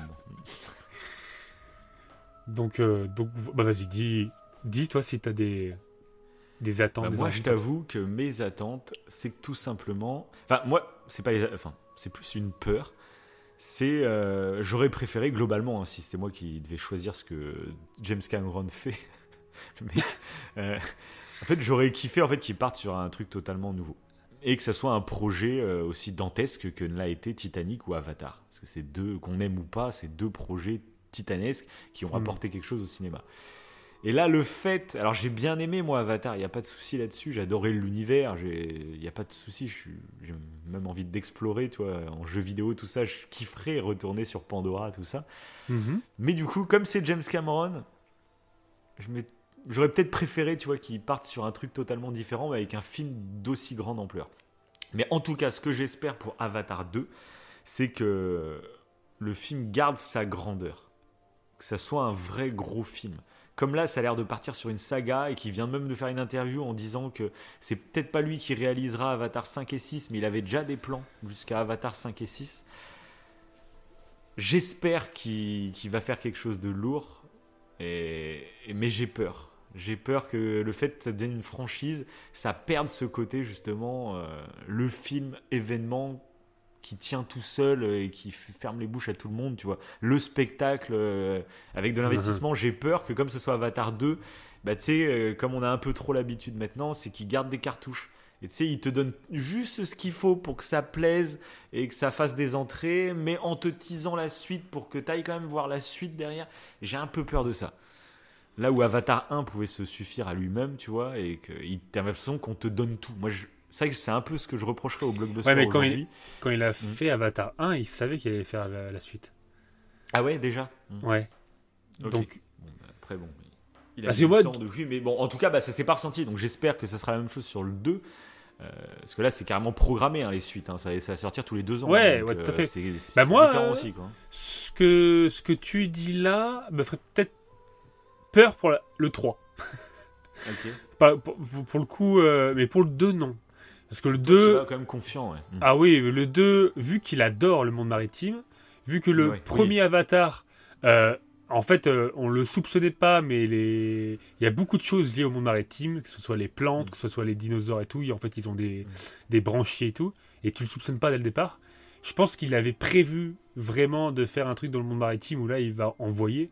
Et là, en plus, il a fait du motion capture dans l'eau et tout, donc il utilise une technologie Ouais. qui n'a jamais été faite auparavant. Mm. Donc tu te dis, il va loin, le gars. D'ailleurs, il a dépensé beaucoup. Et donc j'espère qu'il va récolter euh, ce qu'il a, ce qu'il a mis, parce qu'il a dépensé énormément, je crois. Ah ouais, Et- bah, je sais pas et- vu le budget du coup, mais ouais, bah, j'espère. Ah, le ouais. budget, il est, il est dantesque, je crois, ouais. Il est dantesque. Avec ce, justement c'est ce qui ce. manque finalement avec ces franchises, c'est que t'as plus vraiment de film événement. T'as Hmm. T'as plein de films qui sortent tout le temps, mais du coup, t'as pas le gros film. Alors, souvent, c'est Noël qui sert de ça avec les. Il y a eu les Star Wars, il y a eu Spider-Man No Way Home, mais globalement, c'est vrai que même Spider-Man No Way Home, tu vois, c'est- pas un gros gros film, c'est le, le contexte a fait que c'était un grand moment, mais euh, c'est pas un grand grand film, tu vois. Et j'espère, moi, avec Avatar, retrouver ça, quoi. C'est un peu Bah, mon peut-être, espérance, hein. donc. euh, ouais. Parce qu'en plus, euh, ah, s'il fait du coup son idée, bah, son- enfin, il a fait du coup le motion capture là dans l'eau, il est possible Ouais. qu'on ait un 3D et peut-être que Ouais. ça vaut le coup d'aller le voir en 3D. Ah bah pour le coup, un moi, par 3D contre, moi, moi, c'est mémorable.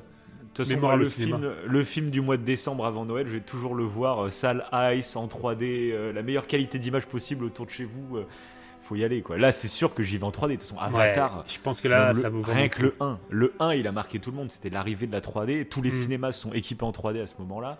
Et pour le coup, Avatar reste un des meilleurs films en 3D. Tout simplement. ça. Et je pense que c'est pour a- ça que le 2.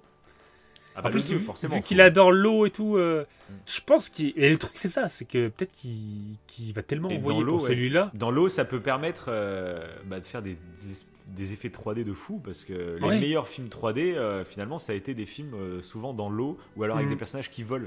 Parce que s'il y a un personnage qui est où son corps est coupé parce qu'il est sur la terre ou je sais pas quoi, bah, en fait, ça casse la 3D. Parce que. Son cerveau, tu sais, il voit que le- la, la- la jambe elle sort de l'écran et du coup, il est plus dedans. Que si tu as un personnage qui vole et où tu le vois tout entier. euh, à l'écran, et ben là ton cerveau se laisse beaucoup plus facilement berner. Ah, je pense, Je pense que, c'est pas innocent hein, qu'il ait fait ça, mais euh, la 3D, ça a quand même un peu passé de mode, il faut le dire. Et du coup, j'ai peur aussi que Avatar euh, n'arrive, ne soit pas la claque tant attendue. Tu as l'impression qu'avec James Cameron, dès qu'il sort un truc, il va retourner l'industrie du cinéma, tu vois. C'est limite Ouais. ça. Et du coup, forcément, on va être déçu. Et ça aussi, il faut faire gaffe aux attentes euh, démesurées aussi à ce point-là. Il faut savoir apprécier si, si c'est juste, juste bien, euh, ça peut être bien aussi, tu vois. Mhm. Faut pas s'attendre à une révolution complète du monde du cinéma aussi, quoi. Mais on verra. Ouais, ouais, ouais, ouais, c'est clair, ouais. Après, peut-être que, le, peut que le 3D ne sera pas aussi impactant que le premier Avatar qu'on était au cinéma. Ah bah, Mais que le-. Le bestiaire maritime, vu que c'est un grand. Oui, grand- par contre, voilà. Voilà. Et du coup, j'y vais confiant, ouais. Après, c'est le truc, c'est que ça reste une saga. Comment tu fais pour la suite? Alors après, peut-être qu'il a une idée de scénario qui va révolutionner. Je sais pas. Je, je suis quand même assez curieux de voir où ça Bon, va. après, moi, le connaissant, à mon avis, euh, l'histoire, c'est pas sur le scénario qu'il faut s'attendre à quelque chose. Ça risque d'être une histoire classique, mais qui fonctionne, mais classique. Et là où, oui, il y a le plus d'attente, à mon avis, c'est être dans le lore. À mon avis, le lore va être extrêmement fou. Euh, on a Ouais. l'impression de voir plusieurs peuples, etc. Donc, niveau culture, niveau bestiaire, niveau. Ça, ça Ouais, va être comment fou. tu fais pour tenir au... C'est ça d'après le truc. C'est comment tu fais. euh, Si l'histoire de l'histoire est classique, comment tu fais pour tenir sur 5-6 films? Est. C'est clair, parce que si on reste tout le temps sur la même planète, est-ce que ça va pas être... euh, Ouais, je suis curieux. hein. Je suis curieux. Mais on verra. Réponse dans 15 jours, mec. 15 Ouais. jours. Ça va arriver vite. On vous dit, on vous dira ça. On vous dira ça. Donc du coup, ouais, bah, l'émission d'aujourd'hui, comme vous voyez, elle est un petit peu en retard. Euh, l'émission du coup pour Avatar sera aussi un petit peu en retard parce que le film sort le 18 décembre. Donc moi, je pense que je vais réserver mes places pour le voir euh, Day One parce que j'aime bien ces gros Ouh. films à spectacle. Moi, euh, il y a les Day One avec la salle un peu, euh, sais, avec l'attente et tout. Moi, j'aime trop. Donc voilà, toi, je sais pas si tu vas réussir à le voir aussi Day One. Euh, mais sinon, bah, on ouais. essaiera de faire l'émission le plus vite possible une fois qu'on l'a vu. Euh, Donc l'émission, voilà, va peut-être sortir juste avant Noël. Voilà. Oui, c'est possible. C'est possible. Voilà. Et sinon, vous nous retrouverez ensuite pour le premier de l'an avec maintenant la, notre nouveau rituel finalement, parce qu'on l'a fait que l'année dernière, mais ça va être un rituel qu'on va essayer d'instaurer tous les ans. Il y a l'aurore show Halloween, et pour le premier de l'an, rien story. de mieux que de The se story mettre sous un petit plaid et puis de se raconter des histoires cette fois-ci pas horrifiques, mais on vous prépare euh, cinq petites histoires chacun qui risquent de vous plaire. Voilà. Bah oui. Sur ce, voilà, Oui. t'as rien d'autre à rajouter? Non, surtout que là, euh, chlore. j'ai euh, j'ai 5% de batterie sur mon téléphone. Donc, voilà, donc il va donc être temps, c'est il la va fin, être temps c'est la d'arrêter. Et ben si vous avez aimé, comme d'habitude, le 5 étoiles, les pouces bleus, les commentaires, les dons, maintenant Les dons une cagnotte, faites Et des oui Faites des dons dons, rendez-nous riches. on vous produit Avatar 3, nous. Et oui Et là, vous On serez pas déçus. on le tourne nous-mêmes. Vous serez pas déçus. Allez, sur ce, à la Ciao, prochaine. Ciao. Allez, Les gars, les filles. euh, salut. bonne soirée, bon appétit et bonne journée. Très belle conclusion. Génial.